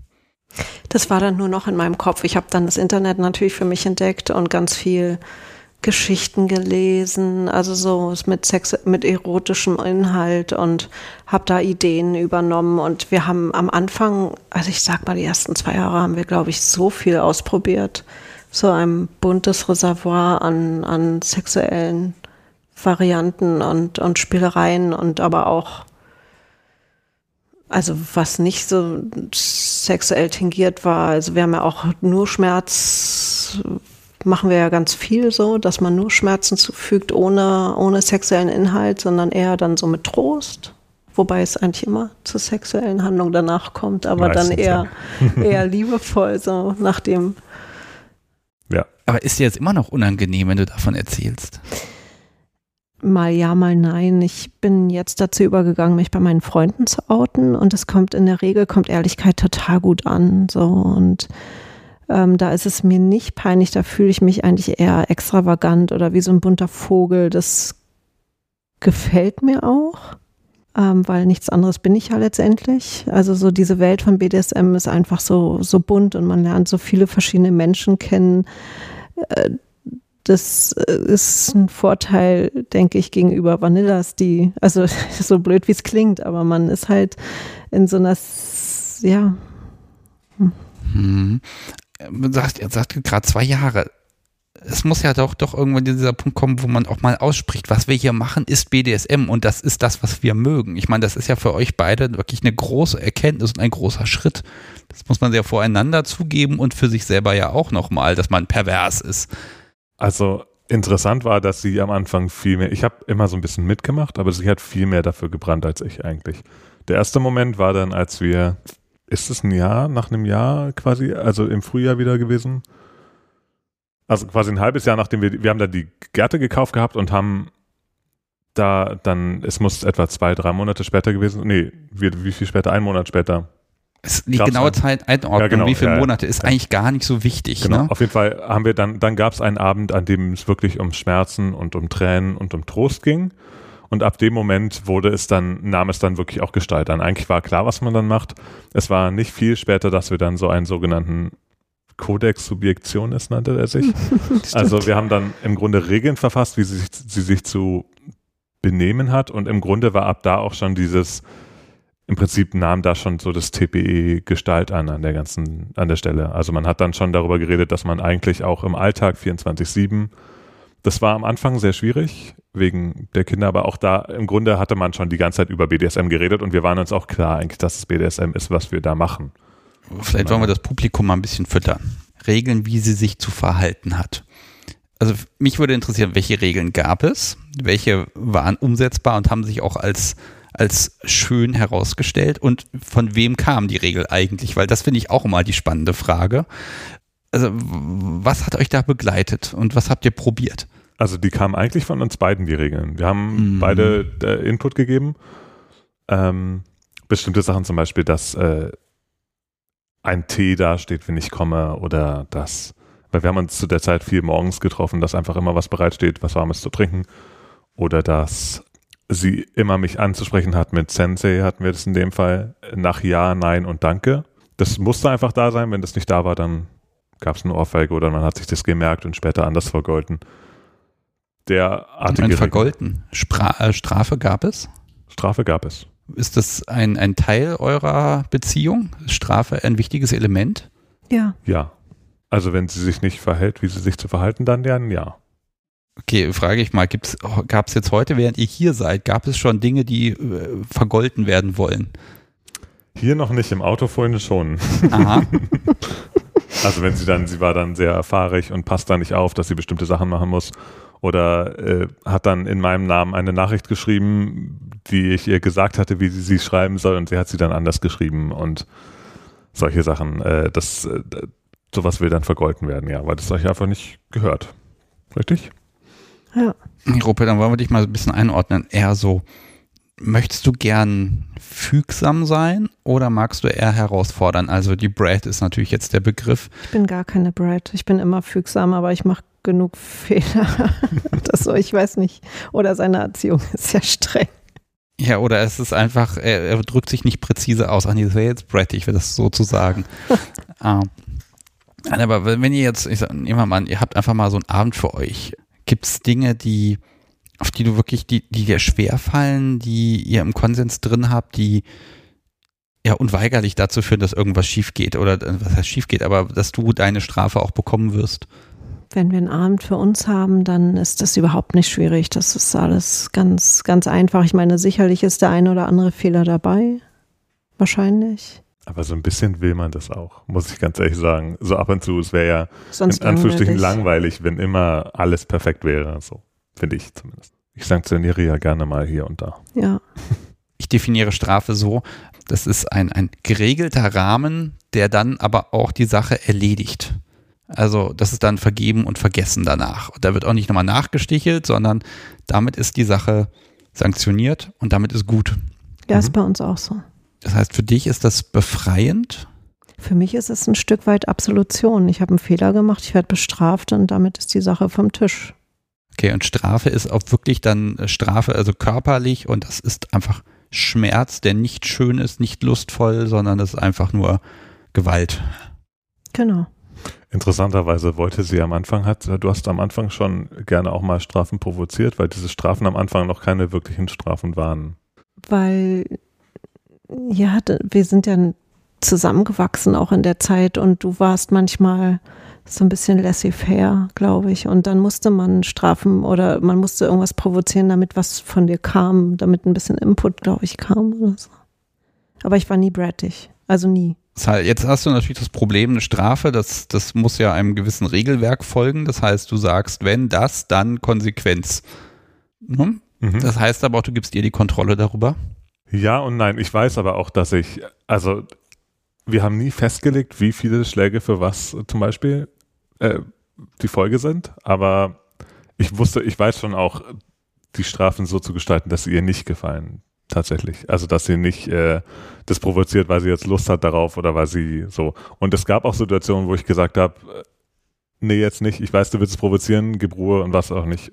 Dann straft man im Zweifelsfall mit Missachtung, wobei man da ja aufpassen muss, dass es sehr schnell in Liebesentzug übergeht. Und Liebesentzug ist ganz fies. Also genau, das so von wegen, dass man jetzt sich gar nicht mehr kümmert, dass man jetzt, äh, dass es einem jetzt egal ist, jetzt hat sie sich schlecht benommen, jetzt hört sie einen halben Tag lang gar nichts von mir, weil so. Und ich habe das dann auch nicht, am Anfang habe ich es jetzt auch nicht als, als Aufgabe formuliert. Also wenn man jetzt sagen würde, okay, du warst so ungezogen, dass ich mich gezwungen sehe, dass du jetzt drei Stunden lang nichts von mir hörst und in der Zeit formulierst du, was du falsch gemacht hast, beispielsweise, und schickst es mir als Text um Punkt 19 Uhr. Sowas könnte man ja machen. Dann wäre das geordneter Liebesentzug gewesen. Aber ich habe dann einfach gesagt, nee, das wird mir jetzt hier zu bunt.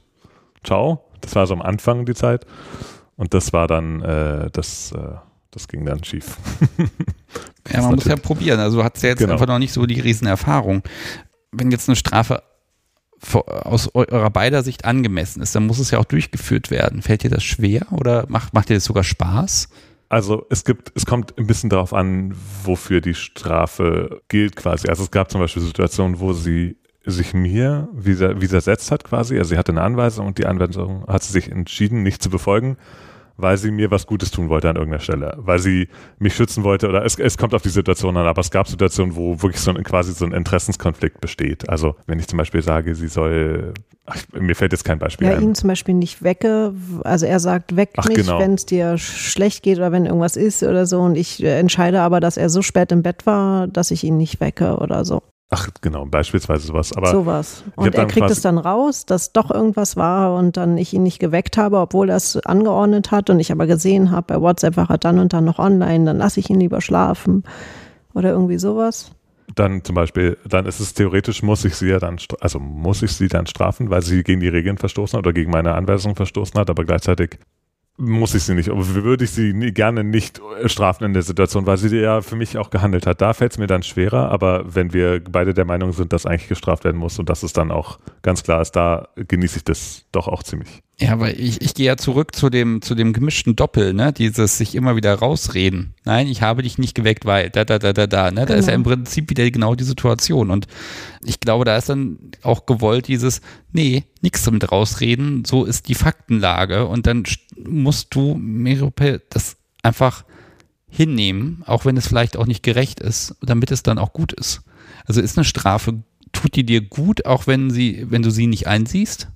Naja, es ist immer schwer zu dem Punkt, also er, er, er sagt die Strafe nicht an, so, das werden jetzt, weiß ich nicht, 100 Schläge mit dem Rohrstock oder so, sondern er hört dann auf, wenn er nach meinen Lauten befindet, dass es genug ist oder so. Also eigentlich, wenn ich am Boden erst bin, so, dann wird aufgehört mit einer Strafe und dieser Punkt des Nicht-Einsehens, der bricht ja ganz schnell. Also so unter unter Schmerzen kann man Menschen ja dahin bringen, dass sie, dass sie auch aufgeben. So. Und ich finde, wenn er mich, also wenn, wenn ich richtig gestraft werde, bin ich danach wie Wachs in seinen Händen, dann bin ich ein weißes Blatt, dann stimmt alles, was er sagt. Und wenn er sagen würde, spring aus dem Fenster, dann würde ich es machen. So. Wie ist das in der Situation? Also es, es, es sind Schläge und gibt es da eine Vorbereitung, bestimmte Position, Haltung? Wird da vielleicht, wirst du irgendwie fixiert dafür? Oder wie, wie stelle ich mir das vor, wenn das jetzt hier passieren würde? Was, wie kann ich mir das vorstellen? Na, es ist mal so, mal so. Es kommt ein bisschen drauf an, wie die Strafe wird, wie hart die Strafe wird, aber etwas Schlimmes angestellt.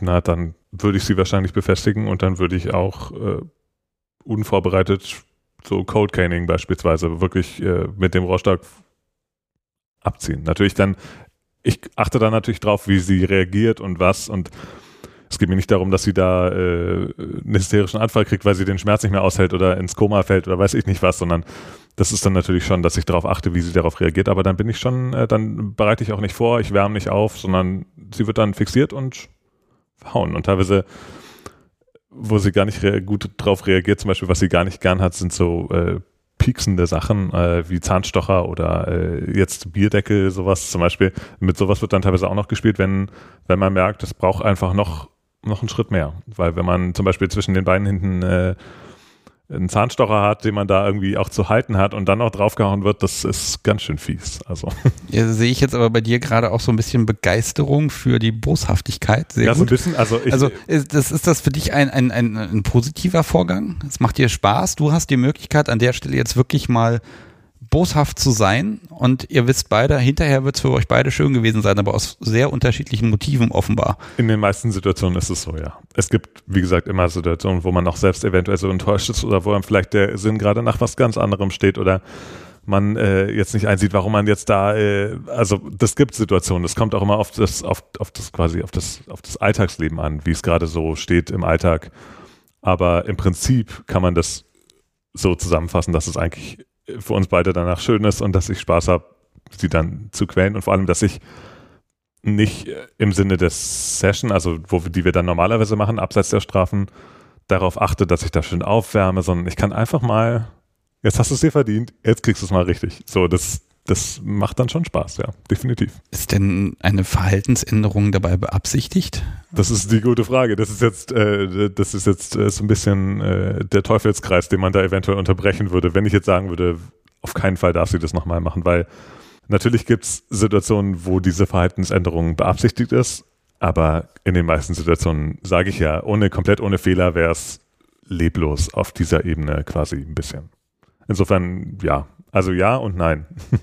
Also ich glaube schon, dass du relativ viel Verhalten schon modifiziert hast, aber meistens waren es dann ja auch wichtige Sachen. Also ich, also sehe ich mittlerweile auch so, dass äh, ja, dass du eigentlich Sachen bestraft hast. Also du bestrafst ja nicht irgendwas, was nicht wichtig wäre oder so. Also sie ist zum Beispiel mit ihrem Auto, sie hat sich eine Zeit lang, darf ich das sagen, nie richtig angeschnallt.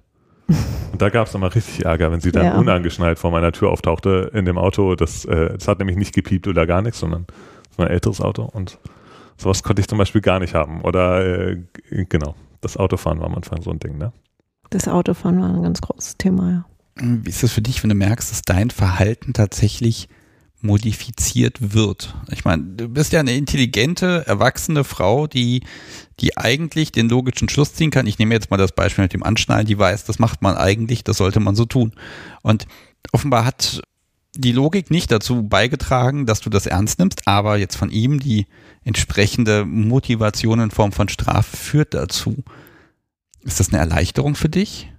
Was meinst da du? Da denkt jemand für dich mit und der setzt dir Grenzen und sagt so und nicht anders.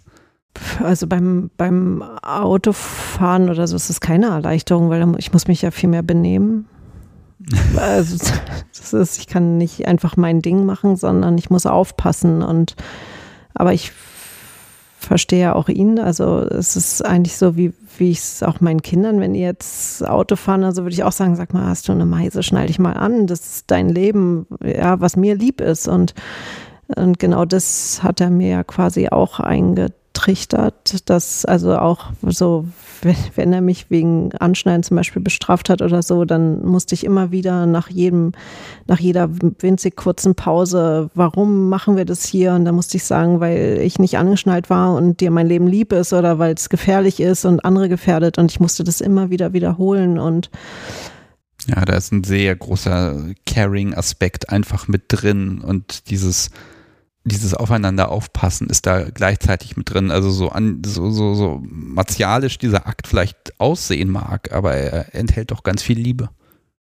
Ja, ich glaube, sonst würde ich mich auch nicht in der Art bestrafen lassen oder verformen lassen, weil es ja, wie gesagt, einen guten Grund gibt. Also ich wurde auch noch nie für Sachen bestraft, die irgendwie affig waren oder die, oder, oder sagen wir mal so, wenn, wenn er Sachen strafen wollen würde, die ich, wo ich wirklich mit Herzblut sage, das, das war richtig oder sowas, dann, dann würden wir auch drüber reden können. Also dann darf ich auch um Gespräch bitten oder soweit. Ich nehme ja nicht alles von oder oder er lässt nicht, ich weiß nicht, wie ich es beschreiben nee, soll. Du hast schon die Möglichkeit zu sagen. Ich habe die Möglichkeit, ein Veto einzulegen und bei den Sachen, die wirklich äh, doof sind, wie unangeschnallt fahren oder rote Ampeln nehmen oder un, oh. unge, ungefragt. Ja, ja in, Ber in Berlin sind alle Ampeln immer rot. Also ja, natürlich. Es ist eben. weniger die rote Ampel als mehr dunkelorange, gerade noch so. Äh, mhm. Äh, aber auch bei, auch, ich meine, im BDSM, wir haben ja nun mal diesen, diesen SSC-Kontext und Habt ihr ein Safe Word? Das ist auch so eine Story, ne? Wir haben ein Safe Word und ich würde es halt nie benutzen. Und ich habe irgendwann nach drei Jahren mal so lapidar gesagt, so, ach Mensch, ich weiß gar nicht mehr, wie unser Safe Word geht. Und da hat er mich auch so vermöbelt. Also das war, das war gar nicht witzig. Das, da war er so sauer, weil er sich drauf verlässt natürlich, dass ich äh, ein Safe Word habe und dass ich es auch sagen könnte, wenn ich, wenn ich wollte. Problem ist, Aber ich dass, sag's halt nicht. Genau, das Problem ist, dass sie das Safe Word als, als Versagen empfindet. Sobald sie das Safe Word sagt, hat sie quasi die Aufgabe nicht geschafft. Und das ist, äh, das ging, haben wir auch noch nicht rausgekriegt. Das Nein sagen im BDSM-Kontext klappt bei dir nicht gut. Aber vielleicht ist es auch, äh, man kann es auch positiv. Wir haben bis jetzt noch keine, keinen Punkt erreicht, wo es irgendwelche nachhaltigen Schäden verursacht hätte, dass wir einfach, also es hat eigentlich immer geklappt, dass ich irgendwie gesehen habe, was Sache ist bei dir. Ja. Ja, ich glaube, ich habe das im Podcast schon mehrmals gesagt, aber ich glaube lange nicht mehr. Safe Words bin ich auch immer so ein bisschen gespalten. Ne? Auf der einen Seite, ja, wenn man sich nicht gut kennt, ist das unbedingt notwendig, einfach als Basis zur Kommunikation. Auf der anderen Seite habe ich einfach mal gelernt, ähm, Safe Word heißt, man tastet sich ran, guckt mal, ja, ich mache jetzt so lange weiter, bis es kommt. Und mein Gegenüber hat aber möglicherweise, ist es in dem Moment gar nicht mental in der Lage, dieses Wort auszusprechen oder irgendwie selber zu merken, dass es zu viel ist. Und dann verlasse ich mich auf etwas, was faktisch in einer Extremsituation, wo, wo ich es ja dann brauche, nicht da ist. Und dann kann ich es eigentlich auch gleich vergessen. Oder aber man hat es eben mit einer Persönlichkeit zu tun, die da eben sehr genau drauf aufpasst und möglicherweise das auch einfach wirklich immer wieder als, als ja, spielbeeinflussendes Element ranzieht. Also das ist nicht ganz unproblematisch. Ich glaube, man muss trotzdem immer einen Ausweg finden und ich rate mal, ich gehe davon aus, wenn wirklich mal ein Moment ist, wo du merkst, du schlägst auf sie ein und das, sie verhält sich anders, als es für gewöhnlich ist, dann wirst du auch du innehalten, weil ihr euch doch ein bisschen kennt. Und dann muss erstmal eine Basis wieder gesucht werden. Also vielleicht muss es gar nicht das Wort sein, sondern vielleicht ist auch einfach, diese Aufmerksamkeit hilft euch vielleicht auch schon und da braucht man sich gar nicht auf so ein Wort versteifen. Genau, das war im Grunde das. Also man merkt relativ deutlich und relativ schnell, wenn irgendwas nicht so ist, wie es sein sollte, in Anführungsstrichen. Ich glaube, also ich mache mir da auch gar keine Sorgen, weil er mich lesen kann, wie er will eigentlich. Also er, er weiß, er kennt alles von mir und wir haben einen Safe Word tatsächlich für so Momente, wo ich droppe und er aber weg ist, also in der, in der Uni oder auf äh, Gigs oder und ich arbeite viel und manchmal kommen wir dann mit der Kommunikation nicht gut hin und ähm, dann habe ich ein Safe Word, dass ich ihn absolut brauche und dann lässt er alles stehen und liegen und kommt zu mir und ähm, ist für mich da und das ist ähm, eigentlich das wichtigste Wort von allen und kein anderes. Jetzt haben wir festgestellt, ihr habt eine TPE-Beziehung. Also sein Wort ist quasi Naturgesetz. Das Element der Strafe gibt es, aber ihr habt ja auch einfach BDSM und Spaß dabei. Ja. Wie ist so ein, ja, was, was macht ihr für Dinge, die ihr beide erfüllend findet, die für euch auch beide positiv sind? Also es gibt bei uns im Grunde zwei Arten, wir nennen es immer Sessions, zwei Arten von Sessions. Die eine ist eher Schmerz, also hat Schmerz als Ziel oder Schmerz, äh, Versöhnung nach dem Schmerz, Trost nach dem Schmerz als Ziel. Ähnlich der Bestrafungen, allerdings oft etwas, etwas umfassender und etwas langsamer auch, man tastet sich eher ran. Und die andere Art von Sessions sind sexueller Natur. Da wird auch mal Schmerz gespielt, aber das Ziel ist immer ganz klar sexueller Natur, sexuelle, also genau Lust im Grunde. Und ja, eigentlich äh, bei, bei, so einer, bei so einer Schmerzsession, da gibt es verschiedene Dinge, die ich mir halt vorher überlege, die man machen kann. Manchmal lasse ich sie auch Wünsche formulieren. Und dann haben wir also alle möglichen Instrumente. Wir haben ganz viele Schlaginstrumente eben, die mögen wir sehr gerne, haben wir auch ein paar mitgebracht. Das könnte man vielleicht sogar. Wäre ist jetzt der Moment des, der Dinge der Woche. könnte man das anbringen an der Stelle. Ja, dann. Du kannst ja mal, kannst du mir mal die Tasche Machen wir das doch mal. Machen wir ein bisschen Platz hier auf dem Tisch. Das heißt, ich mache ausnahmsweise mal ein paar Fotos von Dingen, die hier auf dem Tisch landen. Dann kann man mhm. die dem Publikum immer so schön zeigen. Ich weiß nicht, ob du das hier mal gesehen hast. Also jetzt, jetzt kommt der Spieltrieb raus. Jetzt wird es ja ein bisschen locker. Oh. Ja, wir haben nicht so viele. Wir haben drei Sachen dabei. Also. Ich habe drei und die kriege ich jetzt hier alle drei. Einmal zum Hauen, zweimal zum Hauen. Und drei und, auch zum Hauen. Und drei auch zum Hauen. also wir haben, wir haben noch. Äh, also äh, ich merke schon, also ihr seid die schlagende Zunft. So, äh, so ein bisschen, Oi. genau. Also was okay. wir hier haben, ist im Grunde, das ist eine, eine Gummipeitsche, 14 striemig quasi. Eine Gummipeitsche. Und die ist so, also fast könnte man fast sagen, Mittel der Wahl, so fast. Das, das ist der Allrounder. Das ist der Allrounder, kann man fast sagen, ja. Die ist, äh, die ja. ist kräftig, aber Merope hält auch wirklich viel aus, muss man dazu sagen. Also ja, also klei kleine Striemen, ne? so, so na, 8 mm breit, genau. na, 2, 3 mm dick und ja, also das Ding Fies. ist auch gar nicht so leicht und ich, nee. ich hau mir mal locker in die Hand, wenn das Kannst okay ist. Aha, ja. Mhm. Ja, das ist, äh, das ist äh, fies, das Ding. Und dann. Ja, also ja. das ist so zum, das geht immer. Ne? Genau. Also da muss immer. man auch gar nicht groß aufwärmen. Das ist, äh, Europa, was ist das für ein Schmerz? Ist das ein Einschlag eines, eines Kometen oder ist das eher so ein tausend Nadeln, die dich treffen? Das sind tausend Nadeln und dadurch, dass es, also so die, es gibt ja ganz viel Ausführungen in Leder, die die sind so fürs Streicheln sozusagen. Und das ist ja die Gummipeitsche, die tut schon irgendwie ordentlich weh.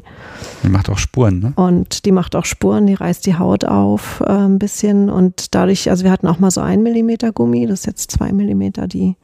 Die war ein bisschen leichter, ne? Du, du verehrst sie auch so ein bisschen, wenn ich deinen Blick sehe. Also das ne? ist Also du- Roberta, du, das, die, muss ich sie hat auch einen immer, Namen. die muss ich immer küssen, wenn sie mich äh, und so. Ähm, Roberta, ich notiere das Ja, mal. Roberta war mehr so, das war mal so ein Gagname und seitdem Gag, heißt stimmt. sie so, genau. Aber Ja gut, ihr, ihr gebt den Schlagwerkzeugen Namen. Das Nee. ist doch, eigentlich nur dem Eigentlich einen. hat nur Roberta einen Namen. also wir haben die Sachen auch benannt, das gebe ich ja zu, also zumindest die liebgewonnenen Sachen. Genau. Also die ist immer dabei und die, Die die, so, kann genau. mir richtig doll wehtun und die kann mich aber auch aufwärmen und die kann eigentlich alles. Genau, das ist so das Schöne an dem Teil. Ernstfall für dich, ne? Mit dem Ding kannst du auch gar nicht so viel zerstören, sage ich mal. Also Genau. damit kannst du schon ordentlich Zug machen. Das ist ähm, im, im Kopf habe ich immer damit äh, hauen heißt auf dem Popo hauen. Ist das bei euch so oder ist der ganze Körper ein Instrument? Außer das, obwohl ins Gesicht hast du? Nee, das Gesicht Mit, nicht. der, mit, mit Schlaginstrumenten nicht, mit der Hand. Ja, aber, ja. aber sonst, genau, sonst eigentlich der ganze Körper, ja. Es gibt gerne so diese Situation, wo ich sie entweder an der Decke festmache oder irgendwie äh, in irgendeiner Form fixiere und dann kriegt sie eine Augenbinde und dann kann ich machen, was ich will. Und das ist immer, das äh, fällt ihr auch schwer. Also, dass ich dann mal das nicht auf die Brüste haue und dann mal aufs Hinterteil und dann mal auf den Rücken. Und das muss man natürlich immer dosieren und aufpassen, gerade mit dem Teil. Äh, also es gibt ja so Situationen, so, wo man auch aufpassen muss. Natürlich gibt's äh, Klar, es gibt, Probleme, es gibt genau. Stellen, ne, klar, Nierengegend etc., Genau, aber da ist, äh, die Expertise ist ja da. Ähm, vielleicht nochmal zu den Spuren. Äh, wenn, wenn du Spuren an dir hast, ich meine, du merkst dann ja die nächsten Tage, da ist was mit dir passiert. Glücksgefühl? ja, absolut. Hast du, also ich würde sogar fast einschätzen, irgendwie irgendeine Spur hast du immer auf dir. Meistens, ja. Aber im Moment kannst du gut sitzen. Ja, wobei das, ähm, ich hatte, genau, also ich habe ein Geburtstagsspanking bekommen. Ich habe ja vor zwei Tagen Geburtstag gehabt und ähm, Herzlichen Glückwunsch. ja, danke schön. Und also wir mussten irgendwie leise sein und dann kam das Flagellum zum Einsatz und das macht böse Spuren, weil es auch ganz mies umschlägt und die Spuren habe ich also auch und die merke ich. Okay, das ist nämlich das nächste Ding der Woche, was hier liegt. Wie heißt es? Es nennt sich Flagellum. Flagellum, das ist ein, es ist, besteht alles aus Seil und also es ist fast eine Keule mit Schnur dran. mein Gott. Aber man haut mit der Schnur, nicht mit der Keule. Also, Okay, ja, wichtig zu wissen, ja. Habe ich noch nie gesehen. Also ja, mal so eine Seilpeitsche kenne ich, habe ich auch, aber das Ding ist wirklich so ein, was für ein Material ist das? Das müsste Jute sein, Jute, nehme ich an, ja. würde ich sagen. Okay, aus Jute und das wiegt auch wirklich was, zumindest der Griff und dann dieses, diese, dieses Seil, was da hinten rausguckt, das ist so na, 60, 70 Zentimeter lang. Und eben vergleichsweise breit und schwer, ne? Ja, wirklich breit und schwer und hart und Alter, ja, das, das Ding macht Spuren und das macht wahrscheinlich kein Geräusch, ne? Das macht Nee. einfach Das ist nur, genau, das ist das Schöne. einfach ja. nur so ein Fupp und nur dann ich, nur ich, die macht die Geräusche. machst du, machst du Geräusche? Nee. Also sie kann sich manchmal. super zusammenreißen, aber es gibt natürlich je nach Schmerz intensiv. Also, wenn ich weine, dann hört man mich schon weinen, aber auch nicht besonders laut, glaube ich. Möchtest du weinen? Ja, unbedingt. Also nicht jetzt hier, aber ich äh, will immer in, in Sessions, äh, äh, ich, das ist für mich eine totale Erleichterung, auch bei sexuellen Sachen, wenn mir, das, das rollt so über mich und das ist für mich dann die pure Erleichterung zu weinen. Und wenn wir so Spanking-Sessions machen, dann weine ich die ganze Zeit, bis das Zimmer schwimmt. Und ähm, bei so sexuellen Dingen, da ist es danach. Also wenn er dann endlich, äh, nicht endlich, aber wenn es dann irgendwann endet, dann fällt so alles von mir ab und dann weine ich auch. Ich weine viel. Obwohl ich früher eigentlich nicht, also gar nicht geweint habe. Ich war immer die starke Frau und habe nie geweint. Und, ähm, und da bin ich endlich mal schwach und da kann ich weinen. Das ist total schön. Ich mag das echt gern. Auch diesen Kontrollverlust. Ich habe gar keine Kontrolle mehr. Null. Ja, ist auch so ein Ventil, wo einfach das mal, das läuft dann einfach, ne? Ja. Das Und- ist tatsächlich, ja, das gibt es bei uns auch manchmal. Wenn der Tag richtig scheiße war, dann wird einfach mal das Blatt, Ja. Blatt weiß gemacht und dann ist wieder Ich darf gut. auch dann drum bitten, also wenn ich einen ganz schlimmen Tag im Beruf hatte oder so, da passiert ja bei mir manchmal auch viel, dann, dann kann ich sagen, so Mensch, bitte erde mich und dann haut er mich einmal weiß. Also bis alle Gedanken weg sind.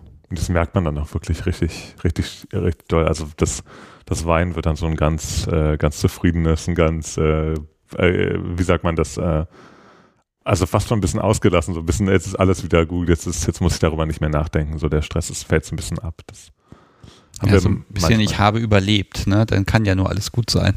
Ja, genau. Und jetzt spielt auch, das spielt gar keine Rolle mehr, weil in der Situation sind wir beide halt da und nicht die Arbeit und nicht der Alltag und nicht irgendwelche anderen Probleme, sondern genau, sie muss sich in dem Sinne erstmal mit dem Instrument auseinandersetzen und mit dem Schmerz jetzt. Und wenn sie dann da fertig ist, dann spielt es auch erstmal gar keine Rolle, weil das, das ist alles viel zu sehr mit anderen Dingen jetzt beschäftigt. Und dann ist man so ein bisschen in seiner Blase, wenn man so will. Also wir gehen da so ein bisschen in unsere Blase zurück. Und, und da seid ihr auch zusammen und dann auch aneinander, also auch körperlich, dass ihr dann hinterher dann wirklich ganz dicht beieinander seid und bleibt oder gehst du dann einfach? Nein, nein, nein, nein, nein. Sie ist dann, also meistens ist es so, dass äh, eben unsere Nachsorgephasen, die haben auch viel Experimentiererei gebraucht, bis es gut geklappt hat, aber dass ich sie äh, relativ lange im Arm habe. Manchmal äh, wird sie dann noch gestreichelt oder ähm, wenn es jetzt ganz viel aufs Hinterteil zum Beispiel ging, dann kann man das noch eincremen oder so, einfach um so ein bisschen deshalb noch was Gutes zu tun. Oder gebadet. Oder gebadet, das hat man auch schon genau. Wenn sie einfach so komplett wirklich äh, richtig fertig ist einfach mal dann die Badewanne und da wird sie ein bisschen gewaschen und gestreichelt und äh, sieht man jetzt schon, will sie schon wieder ganz gerne erleben, auf jeden Fall unbedingt.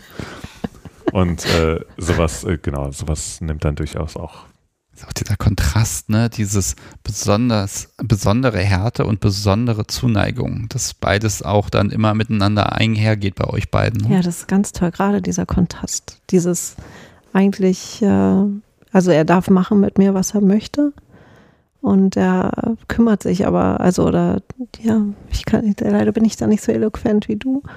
Doch, Jedenfalls. würde man schon sagen, die Zuneigung und das Kümmern ist ja eigentlich immer da und das steht, ich finde es ich find's immer schwierig, das so als direkten Kontrast zu bezeichnen, weil eigentlich ist ja auch das, dieses Schmerz zufügen ist ja auch ein gemeinsamer Weg schon, also eine gemeinsame Reise. Man ist eigentlich die ganze Zeit beieinander. Es ist ja nicht so, dass sie ihr Schmerzen zufüge und sie ist, sie ist nur da und hält irgendwie Schmerzen aus, sondern die Schmerzen kommen ja von mir aus einem bestimmten Grund und sie nimmt die Schmerzen auch für mich an quasi. Also man ist ja schon auf dem Weg dahin, so ganz nah beieinander und dann Genau, danach natürlich ist es äh, ist der Unterschied zwischen dem Flagellum und äh, der Hand, die eincremt, äh, ist natürlich da. Ja. ja, wenn ich deine Hände so ansehe, die können aber auch ganz schön ja, definitiv. was hinterlassen. Ich schnapp mir mal das dritte Ding. Genau. Das ist schon wieder kunstvoll. Das ist äh, kunstvoll. Ja, wir haben da diesen tollen Laden in Berlin. Äh, ah, natürlich der Laden. Ich ahne welcher der äh, mhm. McHurt, genau. Ja. Das darfst du hier nicht sagen. Ach, das, kann, das, kannst du ruhig sagen. Das wird dann halt rausgeschnitten, Product Placement. Nö, wir können ruhig sagen, dass McHurt toll ist. Ich schicke dir dann einfach eine Rechnung. Genau. Ähm, äh, genau, und wir haben, äh, wie gesagt. Nein, also vielleicht, vielleicht dazu einen Satz, äh, Mike Hurt können wir sagen, weil ich weiß, dass, da, dass da, ich glaube, wenig oder kein Schrott gibt und das sind ganz liebe Menschen und genauso wie ich auch Baumwollseil sage und noch ein paar andere Shops, weil das natürlich auch immer schwierig ist, das ordentliche Zeug zu kriegen. Aber jetzt haben wir hier so ein, ja, ein Stück dunkles ein Holz. Stück Mongolei. Mongolei. Das nennt sich Nagaika, das Instrument. Oh das Gott, ist ursprünglich gemacht für, was war das? Äh, Viehtrieb oder irgendwas. Und Kamele oder? Ja, der Kam Mongolei? ich weiß nicht. nicht in der Mongolei. Okay, also wir, wir haben ja einen Holzgriff, dann haben wir da den ein bisschen mit Leder umwickelt und dann kommen da so erstmal zwei Striemen raus mit allem möglichen Zierrad und nochmal ein paar, was ist das hier, Lederrütchen quasi ja. und dann wird es aber so ein bisschen, dann ist es wieder ein Striemen, der ist dann geflochten und am Ende so eine ja, was ist das, so ein drei Zentimeter breites Käppchen quasi. Eine Klatsche. Eine Klatsche, ja. Und das Ding, ich hau mal auf den Tisch damit. Genau. Das macht einen, einen wunderschönen Klang. Das es, knallt es ganz ist tatsächlich doll. sehr, also ich musste richtig üben mit dem Ding. Ja, das glaube ich. Dass es gut geklappt hat.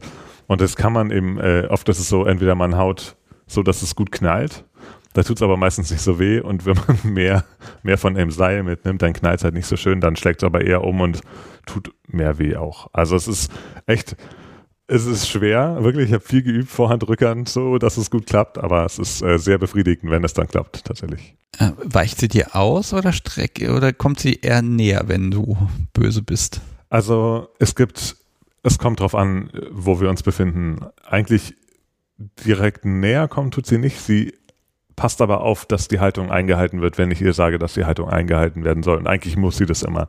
Wenn sie zum Beispiel über dem Bock ist, dann hat sie, weiß sie ganz klar, die Beine sollen an den beiden quasi Hinterbeinen stehen von dem Bock und die Hände haben unten an der Querstrebe zu liegen und so. Und manchmal natürlich, je nachdem, wie stark der Schmerz ist und gerade am Anfang fängt sie dann an, da hin und her zu wackeln, aber das legt sich dann meistens und meistens reicht es, wenn ich dann einmal sage, pass darauf auf, du bist jetzt still, du bewegst dich jetzt nicht mehr, du passt jetzt wirklich darauf auf direkt. Und du dann, sagst es ja nicht, du haust ja dann einfach auf die Beine oder so. Ja, das passiert manchmal auch natürlich. Wenn du zu viel rumzappelst, dann gibt's auch die, dann gehen die Hiebe automatisch dahin, wo es richtig zeigt und dann geht es ganz schnell, dass sie weiß, oh. Und wenn sie drauf, sich darauf konzentriert, dann schafft sie eigentlich ohnehin alles in meinen Augen. Also dann schafft sie auch ganz klar, da gerade zu bleiben und sich nicht zu bewegen an der Stelle. Ja, kannst du stolz drauf sein. Absolut, ich bin sehr stolz darauf. Kann ich nur. Ähm, jetzt gibt es ja noch den sexuellen Kontext. Äh, ich nehme jetzt mal das schöne Wort benutzen. Und ja, ich habe jetzt gerade mal, Mirope, in deine Augen reingeschaut, was passiert, wenn ich das sage. Und was hast du gesehen?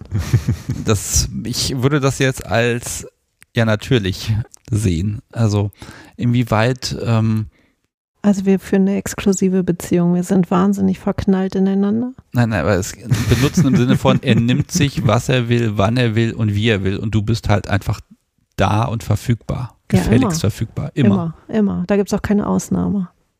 Okay, also egal wie es dir geht, wenn er sagt, ich will da jetzt was machen, dann passiert das. Ja, ich darf natürlich was sagen. Also wenn jetzt gleich mein, meine Mutter vor der Tür steht, dann darf ich sagen, kleinen Moment, dann rufe ich meine Mutter schnell an, sie muss einmal um Block gehen. Aber ich glaube, da ist ihm alle die Lust vergangen. ich fürchte auch, also so eine Situation. Und meistens ist es natürlich auch so, wenn es ihr jetzt wirklich schlecht geht, dann würde ich, äh, dann, äh, ich habe natürlich auch äh, noch aber ich liebe ja Sex, also mir geht es ja dann immer gut, wenn wir miteinander schlafen und deswegen. Ja, aber es gab auch schon Situationen, wo ich das ein bisschen missinterpretiert habe, wo du gerne mal so, aber gibt es, glaube ich, immer, dass man so ein bisschen. Ja, ist die Frage, wie geht man damit um, wenn man dann eben doch nicht auf einer Wellenlänge ist und feststellt, na, man geht gerade so ein bisschen aneinander vorbei. Das passiert ja unweigerlich mal.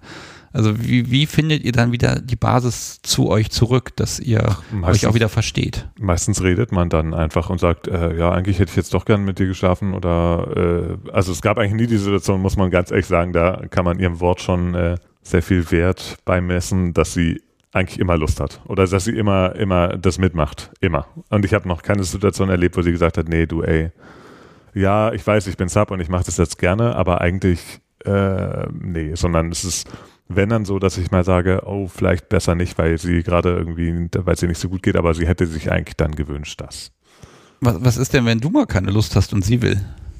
Das, ähm, das haben wir tatsächlich auch schon thematisiert gehabt und da ist es so, dass sie da ganz brav ist. Also sie von sich aus Sig naja, signalisiert es da jetzt fahre ich dir ins Wort, aber du bist ja da auch ein sehr umsichtiger äh, Dom, weil wenn ich, also angenommen, ich habe richtig doll Lust und er wirklich so gar nicht, dann, dann hast du ja auch schon, genau, schon mal gesagt, auch. so, naja, dann beug dich darüber oder so und, und, und hast halt nicht mit mir geschlafen oder so für oder, oder? Aber hab trotzdem äh, dir quasi Spaß bereitet, ja, das ist richtig. Also hab sie dann, weiß nicht, über den Schoß gelegt und dann ein bisschen spielerisch aufs Hinterteil gehauen und das ist dann auch immer sehr erregend und so und dann sie ein bisschen angefasst, schon, ja. genau.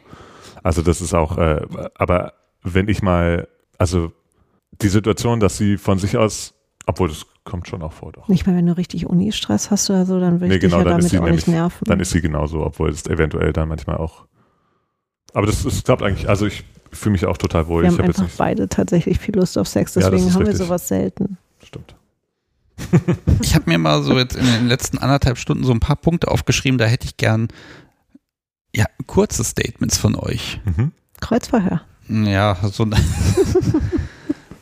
ich, ich formuliere das auch bewusst mal vage. Und ich werfe euch einfach mal ein paar Begriffe hin. Ich fange mal an mit Position und Haltung. Ganz wichtig. Für ihn, für mich nicht. Im BDSM-Kontext sehr wichtig, definitiv. Also, dass sie bestimmte Haltung einhält, wenn sie auf bestimmte Arten und Weisen gestraft wird, dass sie nicht sich hängen lässt, wenn sie kniet, dass sie dann aufrecht ist. Je nachdem, was sie anhat, hat sie auch ihre Arme anders zu halten und so. Das ist für mich relativ wichtig, ja. Okay, und das wird auch geahndet und auch eingefordert. Absolut. Ja. Kleidung. Nein. Kleidung würde sie sich Nein, wünschen, dass sie, nicht. sie, würde, sie würde sich wünschen, dass sie da mehr Vorgaben hat, glaube ich, äh, manchmal. Aber es ist so, dass sie, sie ist sehr kleidungsaffin. Also sie hat sehr gerne viele verschiedene schöne Klamotten. Und äh, das ist so, dass sie sich von alleine meistens äh, gut anzieht. Ich muss da gar nicht sagen, du heute mal so. Es gibt jetzt, es gibt Situationen, in denen ich sage, ich hätte gerne heute mal äh, schönere Unterwäsche oder ein bestimmtes äh, Negligé oder was auch immer, aber eigentlich selten. Also eigentlich findet das nicht statt. Okay, also das heißt, das ist auch nicht Ausdruck von, wir sind jetzt in dem und dem, in der und der Stimmung und machen jetzt was. Also man kann ja auch sagen, okay, eine Session bedarf einer gewissen Vorbereitung, zum Beispiel, dass sie bestimmte Wäsche trägt oder nicht trägt oder ich sag mal Ja. zugänglich ist. Also dass dann die Jeans ist dann eher unpraktisch, sage ich mal. Die wird dann ausgezogen. Meistens, sie muss, sie muss ja, also meistens treffen wir uns für die Sessions bei mir und da muss sie erstmal zu mir kommen. Also da ist mit der Jeans schon in Ordnung, dass sie mit der Jeans zu mir kommt. Ja, das stimmt. Aber du hast auch schon geahndet, wenn ich dann keine Lingerie anhatte. Das ist richtig. Das ist, äh, das, äh, ich hätte keine, äh, keine, also das soll schon sch- halbwegs schön aussehen, wenn man da die Hose auszieht. Ja, das Geschenk soll ordentlich eingepackt sein. Richtig, Mhm. genau. Äh, Orgasmuskontrolle. Findet statt. Äh, es ist relativ schwierig, weil sie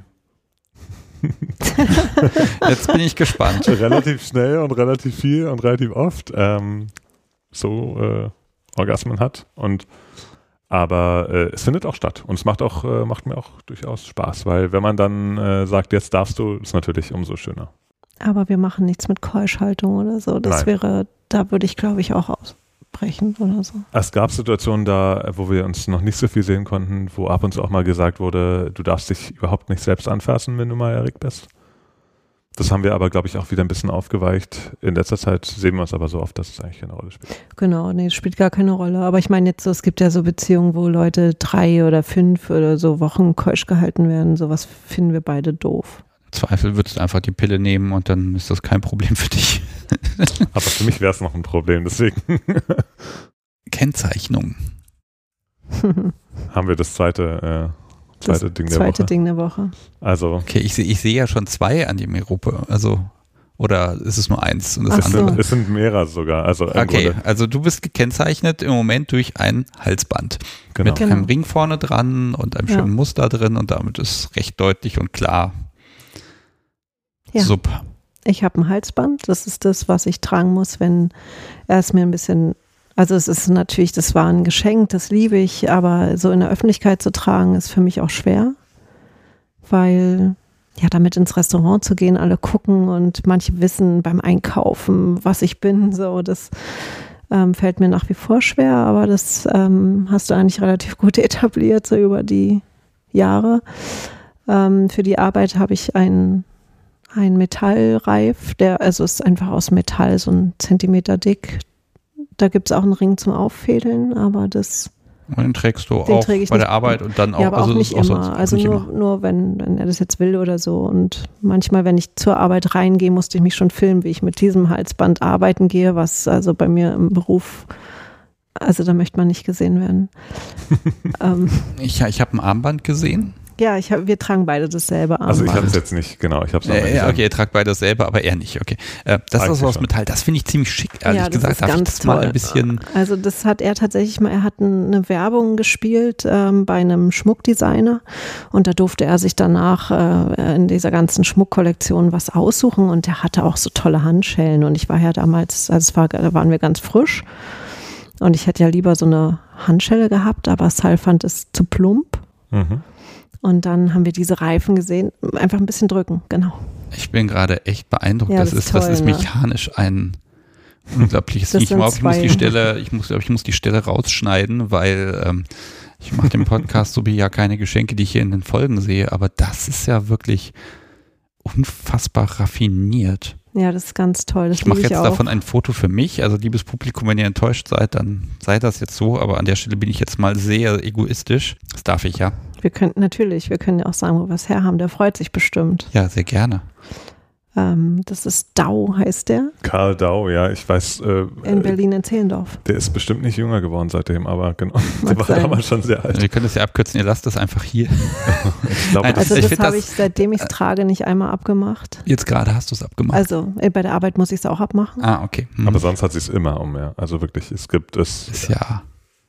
Also das ist wirklich, also ein ganz schlichtes Teil, vielleicht lassen wir es doch drin. Es hat auch schon ein paar Gebrauchsspuren. Stimmt. ähm, und äh, es, es hat eine wunderschöne Mechanik. Ich gebe dir das mal zurück, sonst landet das doch noch dauerhaft bei mir. ähm, sehr schön. Was, was sagt es aus, wenn ihr das beide habt? Also Also eigentlich, das, ja, Entschuldigung. es kommt so ein bisschen aus der Zeit, wir konnten Ja. nicht beide mit dem Ding rumlaufen, weil das wäre offensichtlich gewesen für die Leute, die es besser äh, nicht hätten erfahren sollen zu dem Zeitpunkt. Deswegen hat sich, haben sich, also das hat sie mir damals auch mitgebracht, mal aus einem Urlaub, und da haben sich dann andere Methoden entwickelt. Ich hatte dann auch ein anderes, was Silber war, mit so ein bisschen Onyx drin, was aber ähnlich aussah.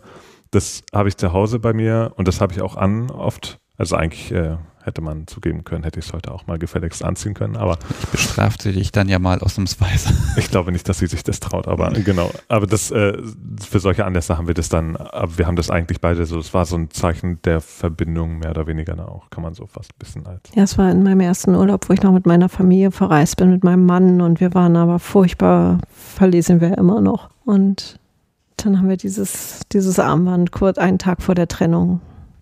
Genau. Mhm. Hm.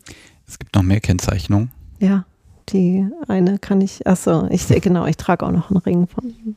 Auch der Ring ist mehr, der ist äh, auch schon seit, seit, ich weiß nicht, wann du ihn bekommen hast, vor zweieinhalb Jahren jetzt, ne? Fast drei Jahren. Ja, Und da, Länger. seitdem hast du den immer an, eigentlich auch. Das war auch mal so ein, ja. und dann holen wir, glaube ich, das nächste Ding der Woche. Ah, äh, das, äh, Ich bin, ich bin sehr gespannt. das war, ähm, ja, also was kann man dazu sagen? Das war, Oh, So du, hast, Idee- du hast ein rotes Schmuckkästchen rausgeholt Mhm. jetzt und da kommt jetzt ein, tja, was ein ist das? oh ja, ich kann mal, oh, da kann ich ja wirklich mal rätseln. Also es ist aus Metall. Ich glaube, es ist ein kleines Brandeisen. Genau, das ist es. Und es war eine Aktion, wo Merope meinte, sie will das eigentlich so gerne mal erleben. Also eigentlich so rum, ne? Das ist dann der, das ist eigentlich ein Schmetterling, sollte das sein, mehr oder weniger. Aus seinen Initialien. Also das sind seine Initialien in dem Schmetterling. Kann man die, aber wenn man die Initialen nicht kennt, erkennt man die nicht, ne? Nee, eigentlich. Nee. nicht. Okay, gut. Dann habe ich jetzt davon ein Foto.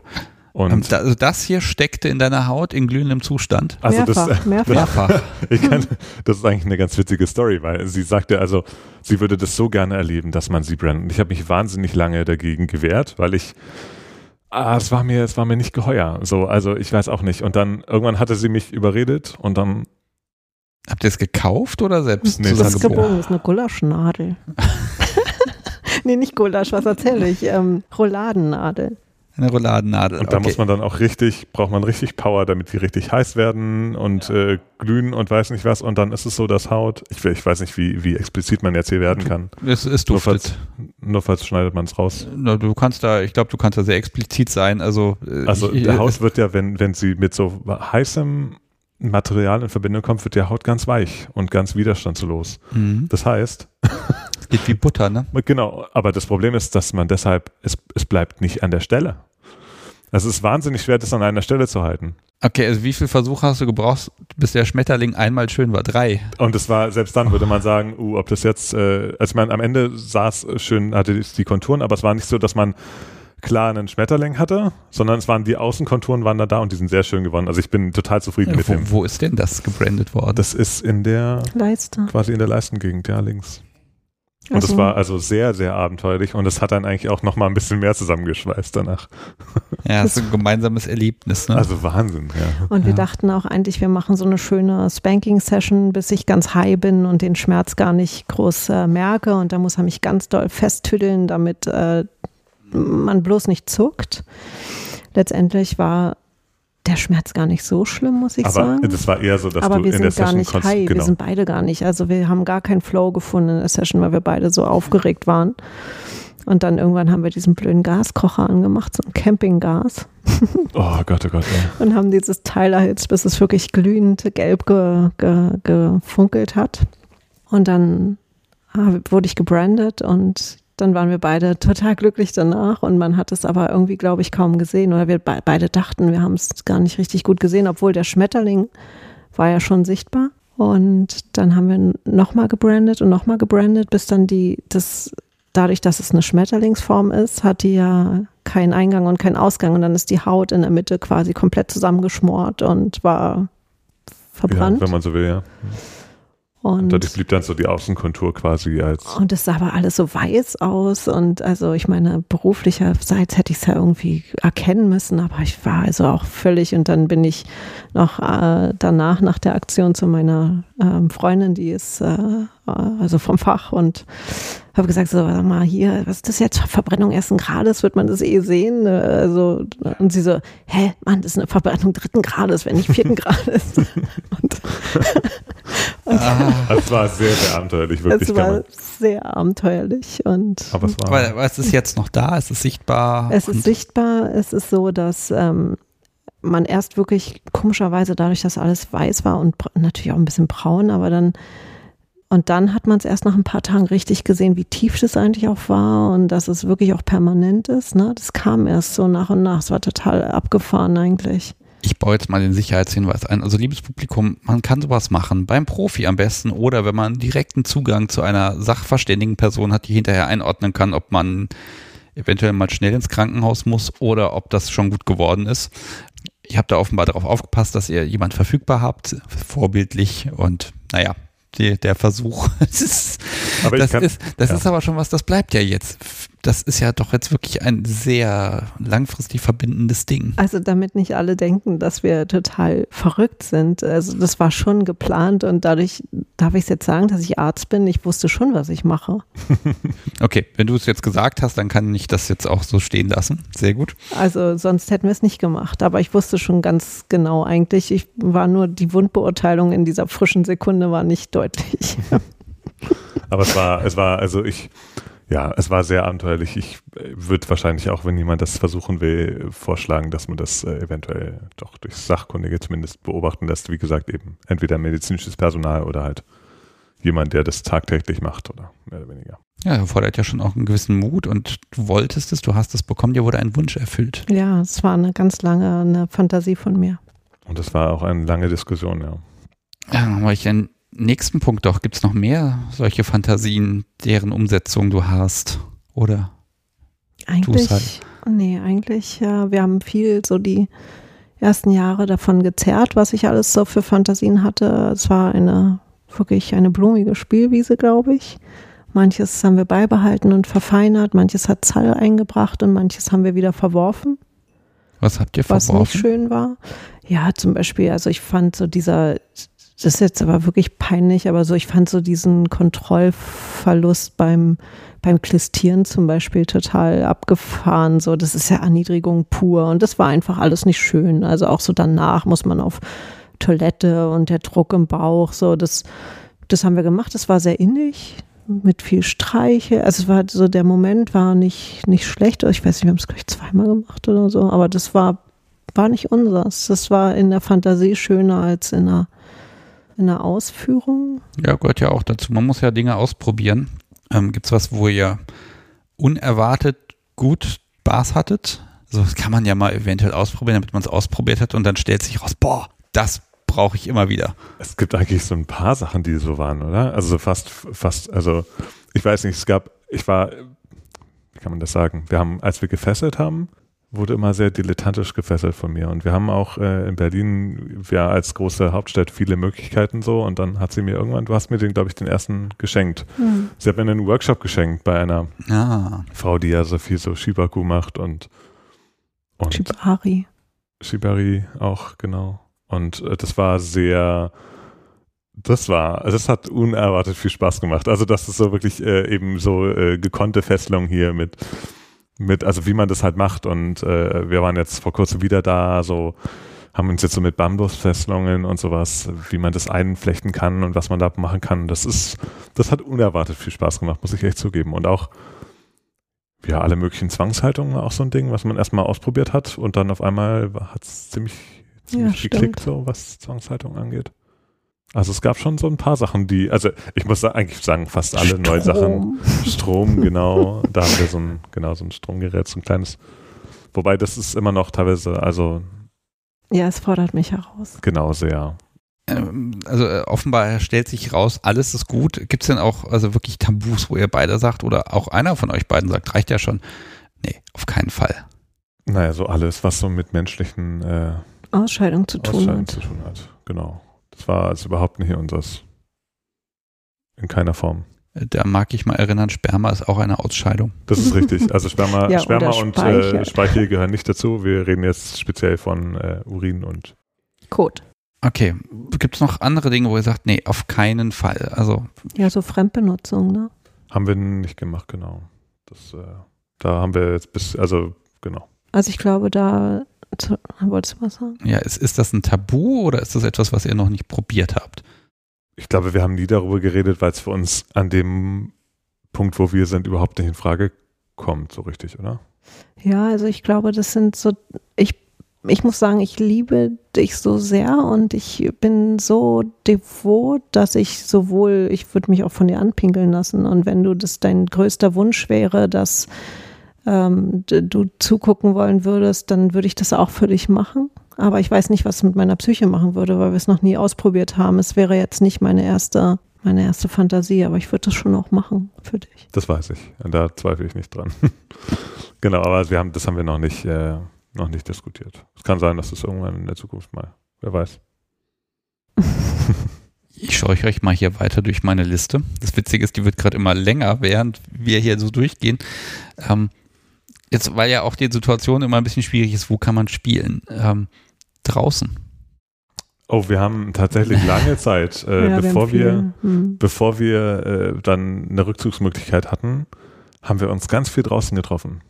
Und das, also im Wald, im äh, ja doch eigentlich. Wir hatten so eine bestimmte Stelle immer, wo wir uns ganz oft getroffen haben, aber die hat dann auch mal gewechselt und dann sind wir teilweise zusammen laufen gegangen und haben dann irgendwann einen Abstecher gemacht, irgendwo in den Wald rein, wo uns hoffentlich keiner sieht. Ja, du hast mich auch als Strafe mal nackt an den Baum gestellt und ich hatte so Angst, dass irgendjemand kommt und er hat mir nur das Handy auf den Arm gelegt, also gefesselt. Er hat gesagt, wenn irgendwas ist, dann schrei und weg war er und ich wusste nicht, sieht er mich noch, ist er weg, ist er einkaufen? Ich hatte keine Ahnung. Genau, natürlich, genau. So eine Sachen haben wir auch, also es war, äh, das gab es auf jeden Fall draußen, haben wir viel gemacht am Anfang. Wurdet ihr schon mal erwischt? Wir wurden. Beim Sex wurden wir mal im Auto erwischt. Ja, das sowieso. Ich habe im Wald geparkt mit meinem, mit meinem Auto und da kamen dann Leute vorbei und der hat nur mich irgendwie an die Scheibe gedrückt und hat gesagt, äh, guck zu, wie die, wie die über dich denken oder irgendwie, wie war ja, das, ja, was du so. bist. Echt, das so. ist halt, das ist also schwierig. Wir wurden, ich bin mir nicht sicher, ob wir beim, beim BDSM schon mal erwischt worden sind im Wald. Ich kann es mir eigentlich nicht vorstellen, dass es jedes Mal unbemerkt bleibt. Aber man spricht bei sowas natürlich auch niemand an. Also wenn ich jetzt jemanden im Wald erwischen würde, da würde ich auch nicht sagen, ey, was macht ihr denn da? Aber doch, der Nachbar hat uns ja schon gestellt. Das da hat er geklopft wie verrückt. Das war vor, das war vor kurzem, das war ein bisschen problematisch. Da war, also tatsächlich normalerweise sind wir von der Lautstärke her gut genug. Nun war da die Situation, dass mein Nachbar, äh, der kam dann rüber und hat geklopft und meinte, was ist denn hier los? Er hat eine Frau weinen gehört und will ja, ruft jetzt die Polizei, wenn er nicht sofort eine Antwort kriegt. Und, äh, das und dann war hat er mich gezwungen, quasi rauszukommen, dass er mich sieht, dass ich unversehrt bin. Genau, und dann haben wir auch mit ihm geredet und dann war er so, und äh, interessanterweise, seitdem ist er super nett zu mir. Vorher war er immer sehr abweisend. Aber ja, man genau, muss ja also, nochmal ins Gespräch kommen mit den Nachbarn. Ne? Genau, genau. Also es war, Dann habt ihr ihm gesagt, wir machen hier BDSM und das ist öfter mal so, das gehört dazu. Genau, wir oder? haben ihm gesagt, dass es bei uns ja. consensual ist. Der, ist der, der, der spricht also Englisch nur dass es consensual ist und dass wir es einfach beide wollen und dass es überhaupt nichts mit, äh, mit Gewalt im Haushalt zu tun hat, sondern wir machen das einfach auf einer Ebene miteinander und da war dann, äh, wirkte total verständig und seitdem ist, wie gesagt, alles in Ordnung. Seitdem ist es auch leichter. Also ich kann, es hängt natürlich sehr von den Nachbarn ab, aber da kann man also wirklich den Leuten empfehlen, wenn sie in solchen Situationen sind, doch das Gespräch notfalls mal zu suchen, weil die Leute sind, glaube ich, da verständiger, als man denkt manchmal. Ja, oder es ist ihnen so peinlich, dass sie nie wieder was dazu sagen werden, ne? Oder so. Und im no? Zweifelsfall können sie eh nicht viel dagegen machen. Also so oder so. ja. Ah, ich hau hier noch einen raus. Die Uhr tickt und tickt hier. Es ist fürchterlich, aber das sind so viele Sachen und deshalb versuche ich die jetzt einfach so ein bisschen in der Kürze so ein bisschen noch rauszukriegen. Ähm, Lachen. Geht nicht. Wie geht nicht? Nee, beim BDSM hat Lachen bei uns gar nichts zu suchen. Sowohl er will das nicht, als auch ich will das auch nicht. Also äh, außer nicht mal Schadenfreude, ne? Ja, das tut doch, doch jetzt gerade ja. irgendwie doch, weh doch, und doch klar. Und wenn ich so ganz euphorisch bin, dann lache ich auch manchmal ganz irre irgendwie. Aber Manchmal gibt es so eine, genau, wenn so eine Endorphinausschüttung kommt. Aber das darf nicht lächerlich werden. Also das, ich schäme mich so oder habe mich so lange Zeit dafür geschämt, dass das, da bin ich noch gar nicht so weit, dass das auf eine lächerliche oder lustige Schiene rutschen darf. Das ist mir alles viel zu ernst. Das ist ja mein Leben und ja, aber gerade dann ist es doch, wenn es so viel Leidenschaft ist, dann ist es doch auch schön und also du lächelst auch ganz viel hier gerade, ne? Also, ja, ne? also das scheint hier auch gerade jetzt dieser Moment für dich auch nochmal so ein Riesenschritt zu sein. Denn immerhin, du sprichst hier zu ein paar tausend Menschen und ja. sagst ihnen, ich mache das, ich finde das gut, ich stehe der Verein und das ist mir auch was wert. Und das ist, das bin ich. Das stimmt. Aber lachen, also wenn, wenn er jetzt in einer Spanking-Session oder so lachen würde, wo ist dann da der Flow? Also ich, ich glaube, ich bei uns ist alles wirklich, glaube ich, so hochromantisch irgendwie. Wobei es schon Situationen gibt, wo ich, ähm, wo ich sage, ja, was machst du denn da, Merope? So gehört sich das aber nicht, oder weil du ja, irgendwie da. Aber, ja, aber es ist schon stimmt. nicht so, dass ich sie auslache oder so. Das passiert eigentlich nicht in der Form, sondern es wäre schon. Hm, Also es würde, also es gibt ja einmal dieses über sie lachen oder auch miteinander lachen. Was weiß ich, also ich gebe mal ein Beispiel, man haut mit dem Flogger und haut und haut und haut und plötzlich merkt man, der wird immer leichter und leichter und der halbe Flogger ist schon durch die Gegend geflogen, hat man gar nicht gemerkt. Dann ist das natürlich eine urkomische Situation, wenn man hier gerade das Spielgerät zerstört hat oder du sagst ja, das Instrument, ne? Also ähm, wobei, muss ich mal fragen, das Instrument, ist das Instrument in deiner Hand, also zum Beispiel der Flogger, oder ist das Instrument Merope? Das Instrument ist der Flogger. Ja. Und was ist sie dann? Der Klangkörper. Ja, wenn man, wenn man vom musikalischen, äh, würde man, würde ich so argumentieren, genau. Oder könnte man aber auch Schlagstock und äh, was weiß ich, Schläge und Instrumente. Okay, ähm, nein, aber zurück. ähm, also dieses gemeinsam miteinander lachen, wenn einfach mal komische Situationen passieren. Das natürlich, also ich würde es auch nicht ausschließen, aber es durchbricht den Flow und wenn wir danach weitermachen, müssen wir auch nochmal versuchen, wieder auf die Ebene so zu finden, wo wir wirklich. Also wir kichern halt nicht. Natürlich lachen wir auch, wenn irgendwas passiert, aber es wird nicht irgendwie rumgekichert. Außer jetzt. Das habt ihr mir ja erklärt, ihr habt Sessions, solche und solche und dann nochmal diese Bestrafungssession, sage ich jetzt auch mal, und trotzdem nochmal drumherum so ein TPI-Konstrukt. Ja. Also braucht ihr das als Einstieg für die aufwendigeren Sachen zu sagen, das ist jetzt eine Session? Oder äh, also wie grenzt ihr das auch vom Alltag her ab?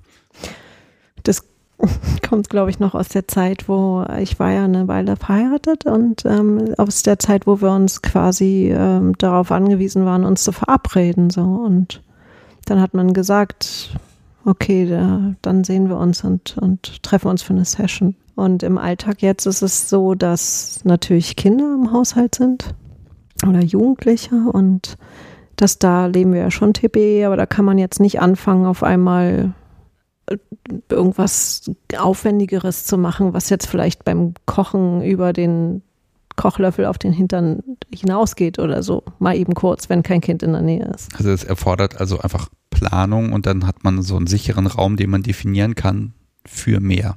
Ja, und wo man sich dann auch fallen lassen kann, wenn man weiß, jetzt geht nicht das Telefon oder da jetzt kommt niemand rein, sondern da hat man einfach dann auch, und unsere Sessions sind ja teilweise auch lang, immer so drei Stunden oder sowas.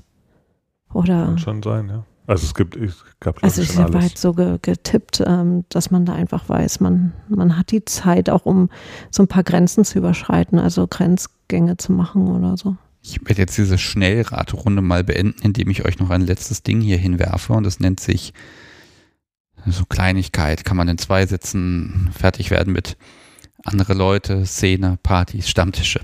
Also und Outing vor allen Dingen. Also Reihenfolge müsst ihr mal gucken, was da jetzt für euch sinnvoll ist, aber dieses Ganze mit anderen BDSM-Ern interagieren oder auch mit Vanillas interagieren und sich auch offenbaren, inwieweit ist das für euch interessant, wichtig und inwieweit wollt ihr das, wollt ihr das auch nach außen tragen in eurer Umgebung?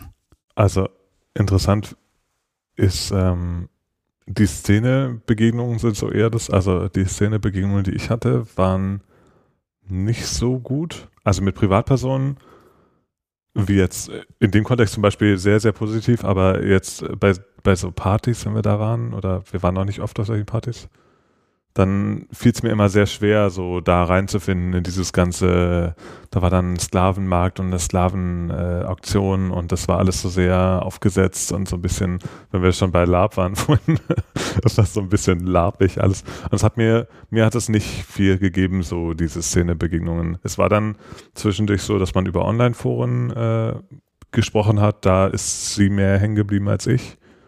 Ja.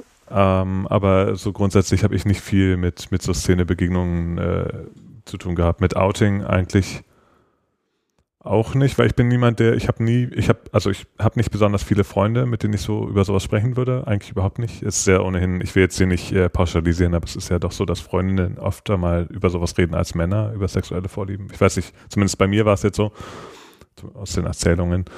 Und äh, die einzige Person, die es weiß, ist tatsächlich meine Mutter und das äh, hat eigentlich auch nie zu Problemen geführt. Das war am Anfang war es eher alles sehr suspekt, aber Wir haben tatsächlich vor gar nicht allzu langer Zeit mal so ein Gespräch geführt, wo wir wirklich das alles aufgedröselt haben und mal darüber geredet haben, was es eigentlich ist. Und dass es ja eigentlich viel mehr Fürsorge ist als irgendwas anderes, BDSM. Also es ist ja doch so, dass man es immer auf einer Ebene macht und da war es dann nochmal anders. Da hat sie es dann das auch nochmal anders gesehen. Konntest du auch vermitteln tatsächlich? Absolut. Und sie war auch danach wirklich so, ach so, ja, das ist eigentlich ganz interessant so. Also weil sie wirkte überhaupt nicht mehr dem Ganzen abgeneigt. Und ich würde ja immer noch postulieren, dass viel mehr Menschen das eigentlich machen wollen, als es wirklich machen. Also zu den Partys, das finde ich gerade ganz spannend, weil wenn gerade wenn ihr sagt, sowas wie Sklavenmarkt, ne, also das sind natürlich Partys mit viel Programm, ne?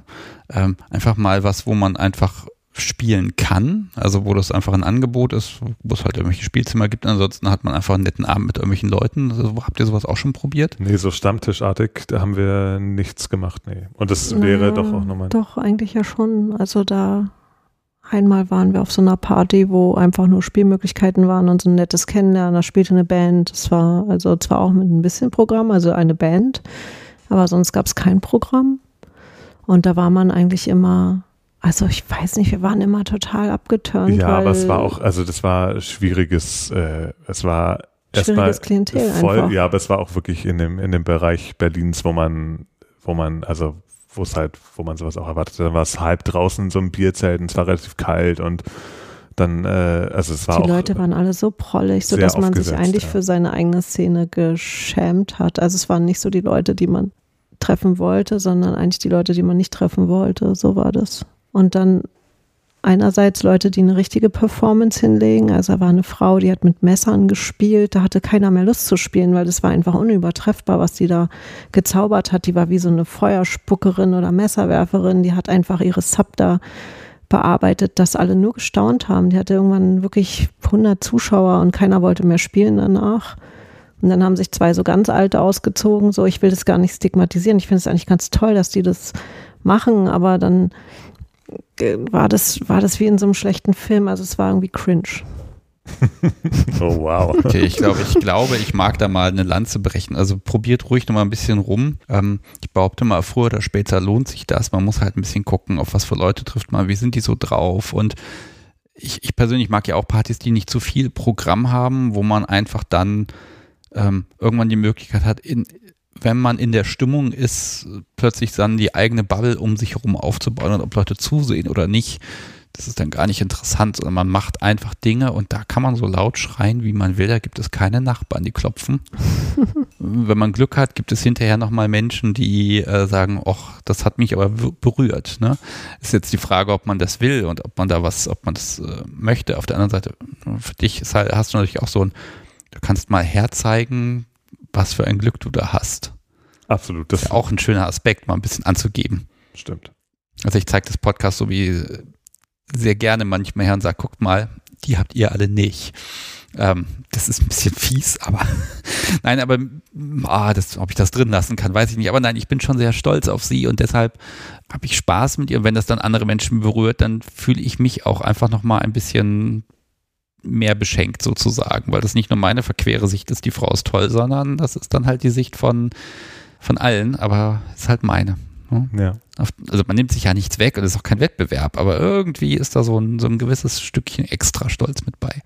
Jetzt habe ich euch versucht, das schön zu reden. Ihr werdet da bestimmt noch ein bisschen rumexperimentieren. Ich denke auch, man muss wahrscheinlich einfach nur auf die richtigen Leute und die richtigen Situationen treffen und dann geht es schon auch. Wir sind nun leider immer mit so wenig Zeit auch gesegnet, dass wir, wenn wir mal Zeit haben, auch oft also Partys sind für uns einfach noch nicht so das Nonplusultra, dass wir dann auf die Zeit einfach nutzen für uns.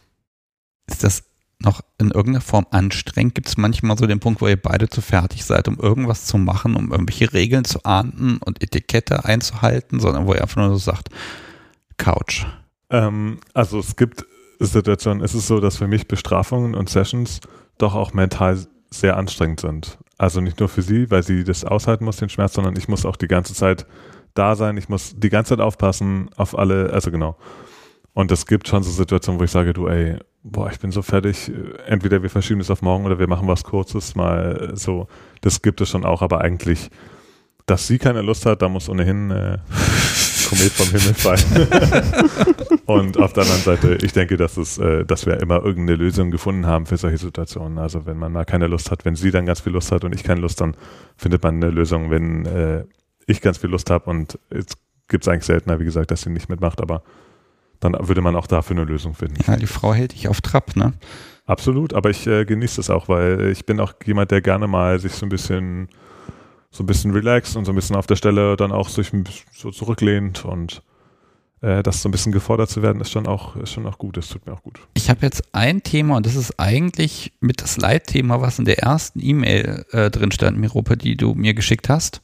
Ja. Und das haben wir jetzt mal so völlig übergangen. Also ihr habt ja einen Altersunterschied, der ist wie viele Jahre?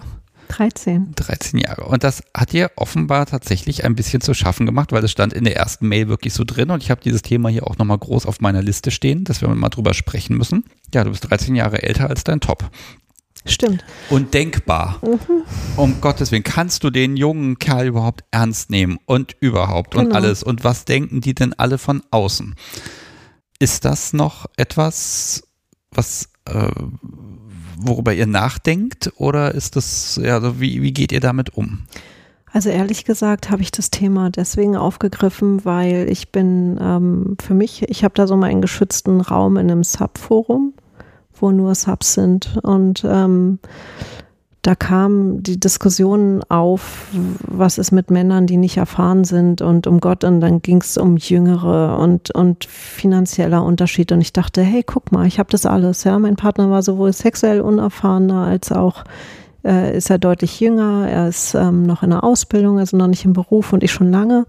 Und ich verdiene dadurch natürlich auch viel mehr und trotzdem klappt es bei uns eigentlich so einfach und irgendwie, ich liebe deinen Podcast, ich höre den immer auf, auf, dem Weg zur Arbeit und zurück. Dankeschön. Und ähm, du, du hast so also eine Art, aus den Menschen irgendwie so die, die Geschichten rauszuholen und, ähm, und Gespräche, die so unter die Haut gehen, zu führen. Also ich kann mich mit ganz vielen Sachen identifizieren und denke darüber nach. Und ich dachte, guck mal an, eigentlich möchte ich das auch mal in die Welt tragen, dass das kein, kein Hindernis ist. Ähm, Natürlich spielten bei uns ganz viele Gefühle eine Rolle. Das ist sehr hilfreich. Also ich, wenn jetzt ein Greenhorn kommt und der soll mich mal eben für ein paar Stunden bespaßen, hier so auf Knopfdruck, das geht vielleicht nicht mit jemandem, der unerfahren ist oder so, aber das ist halt sehr wohl so eine Art Beziehung führbar, wenn nur beide das wollen. Und eigentlich wollte ich für, für all die Paare, wo halt die Frau älter ist oder halt irgendwie reicher oder ich weiß nicht, ich wollte einfach für uns eine Lanze brechen. Und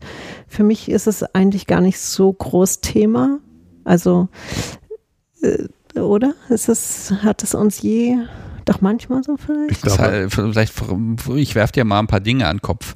Da ist diese ältere Frau. Du könntest ja auch dir eine ganz junge Sub suchen das, das, keine Ahnung, hätte das irgendwelche Vorzüge oder, also, hm. Also, die, wie kann man das am besten sagen? Also, es ist natürlich nicht einfach von Anfang an, überhaupt nicht. Und es ist natürlich, gibt es immer Bedenken so von wegen Familienplanung etc. Das ist natürlich, spielt immer so eine Rolle, vor allem wenn man dann so in die 30er kommt und irgendwie haben alle jetzt schon Kinder um einen rum und man steht da und ist so ein bisschen, aber eigentlich es kommt immer darauf an, wie man das Ganze anpackt. Also wenn man sich jetzt sagt, äh, ich genieße mein Leben so wie es ist mit der Frau. Ich ehrlich gesagt, ich denke mir, zu keinem Zeitpunkt habe ich mir gedacht, boah, wie wäre das jetzt mit einer 15 Jahre jüngeren Sub? Überhaupt nicht habe ich mir das gedacht, weil ich habe dazu überhaupt keinen Anlass. Ich habe eigentlich alles, was mir gefällt so und was, was ich schön finde, habe ich jetzt mit ihr zusammen. Und äh, das nicht. Was allerdings natürlich Probleme sind, sind am Anfang, gerade am Anfang, wenn man noch nicht so genau die Reviere abgesteckt hat, ist so dieser Unterschied, was den, den, den Stand im Leben angeht, der ist natürlich gravierend gewesen. Also, dass sie zwei Kinder hatte, dass sie gearbeitet hat, dass sie ein Haus hatte und ich bin auch so ein Spätauszieher gewesen und äh, habe quasi noch keinen Job, bin noch in der Ausbildung, mache fast, also man macht halt viel weniger auch so generell, was so mit Lebensbewältigung äh, zu tun hat, im Sinne von Steuern, sowas alles. Und dann muss ich da oder spiele ich da den, den Dom quasi als jemand, der viel unerfahrener ist. Das muss man so ein bisschen lernen, das Ganze voneinander zu trennen. Und letztlich wächst man ganz schnell mit dieser Aufgabe. Also ich denke nicht, dass man davor Angst haben sollte am Anfang. Man hat immer Angst natürlich, aber man wächst unglaublich schnell mit dieser Aufgabe. Ja, also ich, ich habe das euch auch schon einzeln gesagt. Ich sage es jetzt auch gern nochmal. Ähm, wäre der Altersunterschied jetzt einfach umgekehrt. Also, Sal, du wärst einfach 13 Jahre älter niemand, würde, kein Hahn würde danach krähen, ne? Das ist dann einfach auch gesellschaftlich ein, ja Gott, dann ist der Kerl halt 10, 12, 15 Jahre älter, mein Gott, ne? Also, ähm, das ist einfach eine Geschichte, äh, die, die steckt so ein bisschen drin offenbar, ne, aus diesem alten Mustern mit der Versorger, bla bla bla bla bla.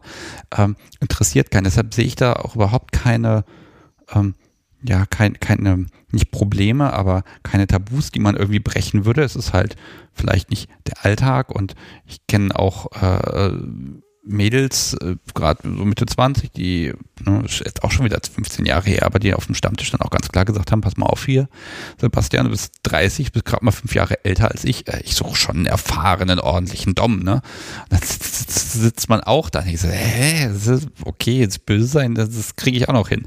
Ähm, aber mein persönliches Erlebnis war auch einmal mit einer meiner ersten Stammtische, dass ich dann auch jemand gefunden habe, um zu spielen das erste Mal so in einer Spielbeziehung und äh, sie war auch zwölf Jahre älter und Sub und hat mir ermöglicht, in sehr kurzer Zeit sehr viel zu lernen und neu zu überdenken. Und es war eine ja, äußerst spannende Zeit, weil äh, ne, also ich dürfte entdecken und ich dürfte machen und ich boah. Ne? Also das, da ist auch die Lernkurve unglaublich steil und ich glaube, es ist halt äh, für dich auch die Möglichkeit zu sagen, okay, ja, kann ja sein, dass ich da Erfahrung noch nicht habe und eine gewisse Lebenszeit und Lebenserfahrung. Aber so eine Lernkurve geht unglaublich schnell du bringst eine gewisse jugendliche Begeisterung dann mit rein, während sie die Begeisterung aufgrund von Mangel quasi auch noch mit reinbringt. Und damit ist im Endeffekt egal, wo die Begeisterung herkommt bei euch beiden. Ihr seid beide begeistert bei der Sache. Und welches Datum jetzt im Pass steht, spielt doch dabei gar keine Rolle mehr. Ja, das stimmt. Wobei als es so ganz äh, zu Beginn war das ja manchmal so, dass so von mir auch diese ganzen Ideen waren, weil bei mir hat einfach BDSM so ewige Jahre geschlummert ähm, und es brach dann förmlich aus mir raus und ich wollte mit sieben Meilenstiefeln diese Welt erkundigen. Und äh, du hattest ein bisschen anderes Tempo auch, ne, weil das äh, sehr viel für dich war. Du warst ja gerade mal am Anfang 20 und ich war äh, überfordert und vor allem auch diese Situation so von wegen, ich, ich überspitze es jetzt mal, aber dieses mach mal jetzt was mit mir. Weißt du, so, ja, genau. äh, mach mal, also so, das war schwierig am Anfang. Und danach natürlich. immer die Besprechung, also wir haben danach immer ganz viel gesprochen, so, wie war das jetzt? Und ich ähm, habe dann natürlich auch äh, viel so, was ich empfunden habe. Er hat ja gemacht und ich habe dann auch oft gesagt, so wie ich das empfunden habe. Und wir haben dann eigentlich für uns ganz gute Möglichkeit gefunden, das bisschen indirekter zu kommunizieren, also nicht immer so ein so und das könnte man besser machen und das und das war dann wie so eine, also ich war älter und so weiter und dann wie so eine ähm, Schulstunde am Ende oder was zu sagen, so nee, das geht besser und es wäre jetzt eine 3 Plus, sondern das wäre doch auch mal ein spannendes, äh, eine spannende Geschichte. Und hinterher kriegst du eine, kriegst du eine, eine äh, differenzierte Bewertung deiner Taten. Und sie kriegt danach wahrscheinlich ihre Haue nochmal. Genau, genau. genau ne? Und für alles, was nicht 1 plus Sternchen unglaublich ist, ähm, kannst du dich gleich nochmal austoben. Aber so Kommunikationswege waren bei uns auch wirklich problematisch am Anfang, weil ich war jemand, der, ich konnte am Anfang auch, also es ist immer, ich bin immer noch kein Meister darin, Kritik einzustecken, viel Kritik. Aber es ist so, äh, dass ich damals wirklich ganz, ganz schwierig auf Kritik reagiert habe, gerade in diesem Kontext. Und wir sind dann ausgewichen auf so Tagebücher. Es gibt ja so Online-Tagebücher, wo man dann sich gegenseitig einfach schreiben kann. Und da wurde dann festgehalten, auch so Wünsche und so. Und das äh, kann man als Kommunikationsweg eigentlich auch nur nahelegen, wenn man jetzt sich schwer tut mit der Vis-à-vis-Kommunikation aus irgendeinem Grund, weil eine Person das eben nicht so gut nimmt vielleicht oder nicht so gut damit um, umgeht oder es noch lernt, damit besser umzugehen. Und dann so in Übergangszeiten kann man gut so kommunizieren, so ein bisschen asynchron, aber trotzdem darauf eingehen, dann quasi haben wir dann gemacht. Und es hat gut geklappt eigentlich. Also, dass sie was geschrieben hat ins Tagebuch und ich habe dann geantwortet auf das Tagebuch. Auch im Tagebuch und dann kann man da quasi sogar den Dialog und man kann dann auch im schlimmsten Fall zur, äh, wenn man jetzt darüber redet und unterschiedliche Sichtweisen hat, kann man auch sagen, du guck mal, wir hatten das Problem gerade schon mal. Und dann sieht man das und denkt sich, naja, natürlich, wir hatten das Problem und wir wollten eigentlich so damit umgehen. Da ist ja dann auch so ein gewisses optisches Etikett, so eine optische Wiedererkennungskomponente quasi dabei, wenn man so dieses Tagebuch vor Augen hat und so, ach ja, da war was, also uns hat es viel geholfen, damit zu arbeiten mit so einem Tagebuch. Ihr beiden, ich habe auf meiner Liste nichts mehr stehen. Gibt es noch etwas, wo ihr sagt, Mensch, das müssen wir noch erzählen? Ja, unbedingt. Wir haben nämlich noch ein Ding der Woche mit. Noch ein Ding der Woche? Ja, ein Geschenk für dich. Äh, Was? Okay. Ach ja, richtig. Geschenke. Naja, es ist nur eine Kleinigkeit natürlich, aber ähm, wir haben dir was mitgebracht, was wir ähm, auf unserem, wir haben, wir dachten, wir werden eine Weihnachtsfolge, also no pressure, das muss jetzt also auch noch vorbei. Ja, nee, da sind leider noch drei Stück, die ich schon aufgenommen habe. Ich war äußerst fleißig diesen Monat. Ah. Also es wird wahrscheinlich Ende Januar werden. Also liebes Publikum, wenn jetzt nicht Ende Januar ist, wenn ihr diese Folge für kriegt, dann äh, habe ich doch wieder umgeplant. Aber ähm, ich also weil wir das- haben jetzt extra ein Weihnachtsbild für dich gemacht als Cover. Das kann man ja auch im Nachhinein dann noch. Und, ähm, und äh, das ist aber, also unbenutzt natürlich, aber das haben wir euch mitgebracht zum Spielen. Oh. Passend äh, zur Also Weihnachtszeit. ich, ich bekomme ein kleines Säckchen. Ich werde das jetzt mal direkt, bevor ich das aufreiße, fotodokumentieren. ja, ja, Schleife. Äh, äh, es ist eine Schleife, ja. Man, ich kann schon reingucken, aber ich sage ja jetzt noch nichts. Spannung. Ah, ich krieg ein Geschenk. Das ist so toll. Ich muss mal übrigens mal äh, wieder erwähnen, im Moment äh, ne, das beste Publikum der Welt bedenkt mich hier auch momentan immer wieder mit Geschenken. Das ist so schön. So, ähm, es ist eine Schleife, die müsste ich doch eigentlich aufkriegen können, Ja, ich indem ich, glaub, ach da, Ja, Jawohl. So, die ist auch sehr kunstvoll, die Schleife, so dass ein halbtransparentes Säckchen da drin sind. Ich schütte das mal aus, ich mache immer das Geräusch mit. Es sind keine Perlen, es sind ähm, kleine, ja, kleine Christbaumkugeln, so ganz kleine mit, uh, ja, richtig mit miesen. richtig miesen kleinen Klammern, ne? Und Ja. So kleinen Zähnchen dran. Oh, die sind ja toll. Da kann man seine Sub mitschmücken. Und das ist passiert. Das ist passiert, ja. Das war sehr abenteuerlich. Da haben wir Fotos gemacht und haben aus der Sub einen kleinen Weihnachtsbaum. gemacht. Weihnachtskranz gemacht, Weihnachtsbaum gemacht, ja. Ja, Das heißt, du hast für diese Folge extrem gelitten. also das hat wirklich wehgetan. Also das, das, Wobei das dran machen war nicht so, oder das dran haben Ja. war nicht so schlimm wie das Abmachen natürlich, wie immer, ne? ja, wie immer. Aber es war, es, es, es war äh, eine nette kleine Spielerei, aber es, äh, es, ist sehr, es hat Spaß gemacht. Auch im Januar, wenn diese Folge erscheint, ist das ein wunderschönes Motiv. Und ähm, wenn das das Folgencover werden soll, dann ähm, äußerst gerne. Ich, ich mache jetzt nochmal ein Foto davon. Ho, ho, ho. Ah, die sind aber auch bösartig klein, diese Dinger. Die Ja, sind vor genau. allem richtig, also die sind nicht ausgeleiert oder so, die sind äh, richtig mies, die kleinen Klemmchen. Die sind auch wirklich hart. Beißen. Ja. Also die, das merkt man ja, wenn man draufdrückt, die sind auch richtig, äh, ja. Die waren auch jetzt überall an dir dran, ja? Also in, in die Haut. Also, Also das sind nicht meine. Ich habe eigene zu Hause. Die Okay. sind wirklich frisch. Die haben wir extra für dich nochmal gekauft. Oh, ich Ja, überlege gerade, ob ich sie irgendwo an mir festmachen Nein, würd's- ich traue also mich ich, nicht. Ich würde es auch nicht machen. Ich habe ich es ein bisschen, aber es ist so also wirklich, garstig. wirklich schlimmes Teufelszeug, ja? Ja. Oh, Naja, sie machen Spaß. So. Ja. Ja, das ist, okay, da, da kannst du dich aber auch nicht entscheiden. Ja, es macht Spaß, aber die sind doof und böse und Naja, mit Klemmern habe ich, äh, genau, die, die beißen mich schon sehr. Aber danach bin ich halt Klammern. stolz und ich glaube, so für diesen Stolz machen wir es ja irgendwie auch. Oder Also ich, ich- zumindest. also gerade mit diesem kleinen Klemmen da dran, die habe ich so noch nicht gesehen. Ähm, also ganz vielen, vielen lieben Dank. Die, die nehme ich natürlich jetzt an mich und die kriegt ihr auch nicht wieder. Mhm. Keine Chance. Die sind auch für dich. Ah, Da euch. kann man so schön zum Beispiel so eine kleine Kette kann man da machen. Hier so. ah so, so am, am äh, unterm Hals so ein bisschen die Haut, ne? Ja, mit genau. leichten Abständen. Oh. Ah. Freut sie sich. Also ja, wenn du das, wenn du das für den Podcast auf dich genommen hast. Ja. Ähm, vielleicht noch ein letztes. Fluchst du auch mal? Ah, scheiße, das tut aber weh, so in der Richtung. Ja, macht sie. Und jedes Mal äh, muss, ich, muss ich grinsen, weil es wirklich nur selten passiert. Also es gibt, es ist passiert selten, aber dann ist es, äh, es, ist, äh, es gibt natürlich vielleicht einen kleinen Straf, Strafhieb, dass sie das, äh, aber es ist immer sehr belustigend. Also ich glaube, also ich, ich finde es einfach toll, dass ihr jetzt so sein könnt und so seid, wie ihr sein wollt. Ihr seid einfach ihr. Und ähm, ja, ich wünsche euch einfach ganz, ganz viel Spaß beim Spielen. Danke. Und anstatt jetzt Tschüss zu sagen, erinnere ich doch nochmal an das Gedicht. Ach so. Möchtest das Gedicht noch vortragen? Weihnachtsgedicht. Also das habe ich für Sai geschrieben, als er mich das erste Mal an die Brennnesseln geschickt hat. Und da wir ja dachten, also da wir vorhin nur äh, zu dritt hier spaßhaft sagten, äh, zur Weihnachtsfolge gehört auch ein Weihnachtsgedicht, kann ich das natürlich gerne vorlesen. Das ist gar nicht weihnachtlich, das ist ein Brennnesselgedicht. Ähm, Ja, also ich- das ist vielleicht eigentlich im Januar mache ich das ja nicht, aber ich, es gibt ja den Podcast-Trailer, also die Musik gibt es ja in der Weihnachtsversion. Wenn ihr euch das, wenn ihr das so haben möchtet, auch wenn die erst im Januar erscheint, ich baue auch gern für euch das, das Weihnachtsintro mit rein.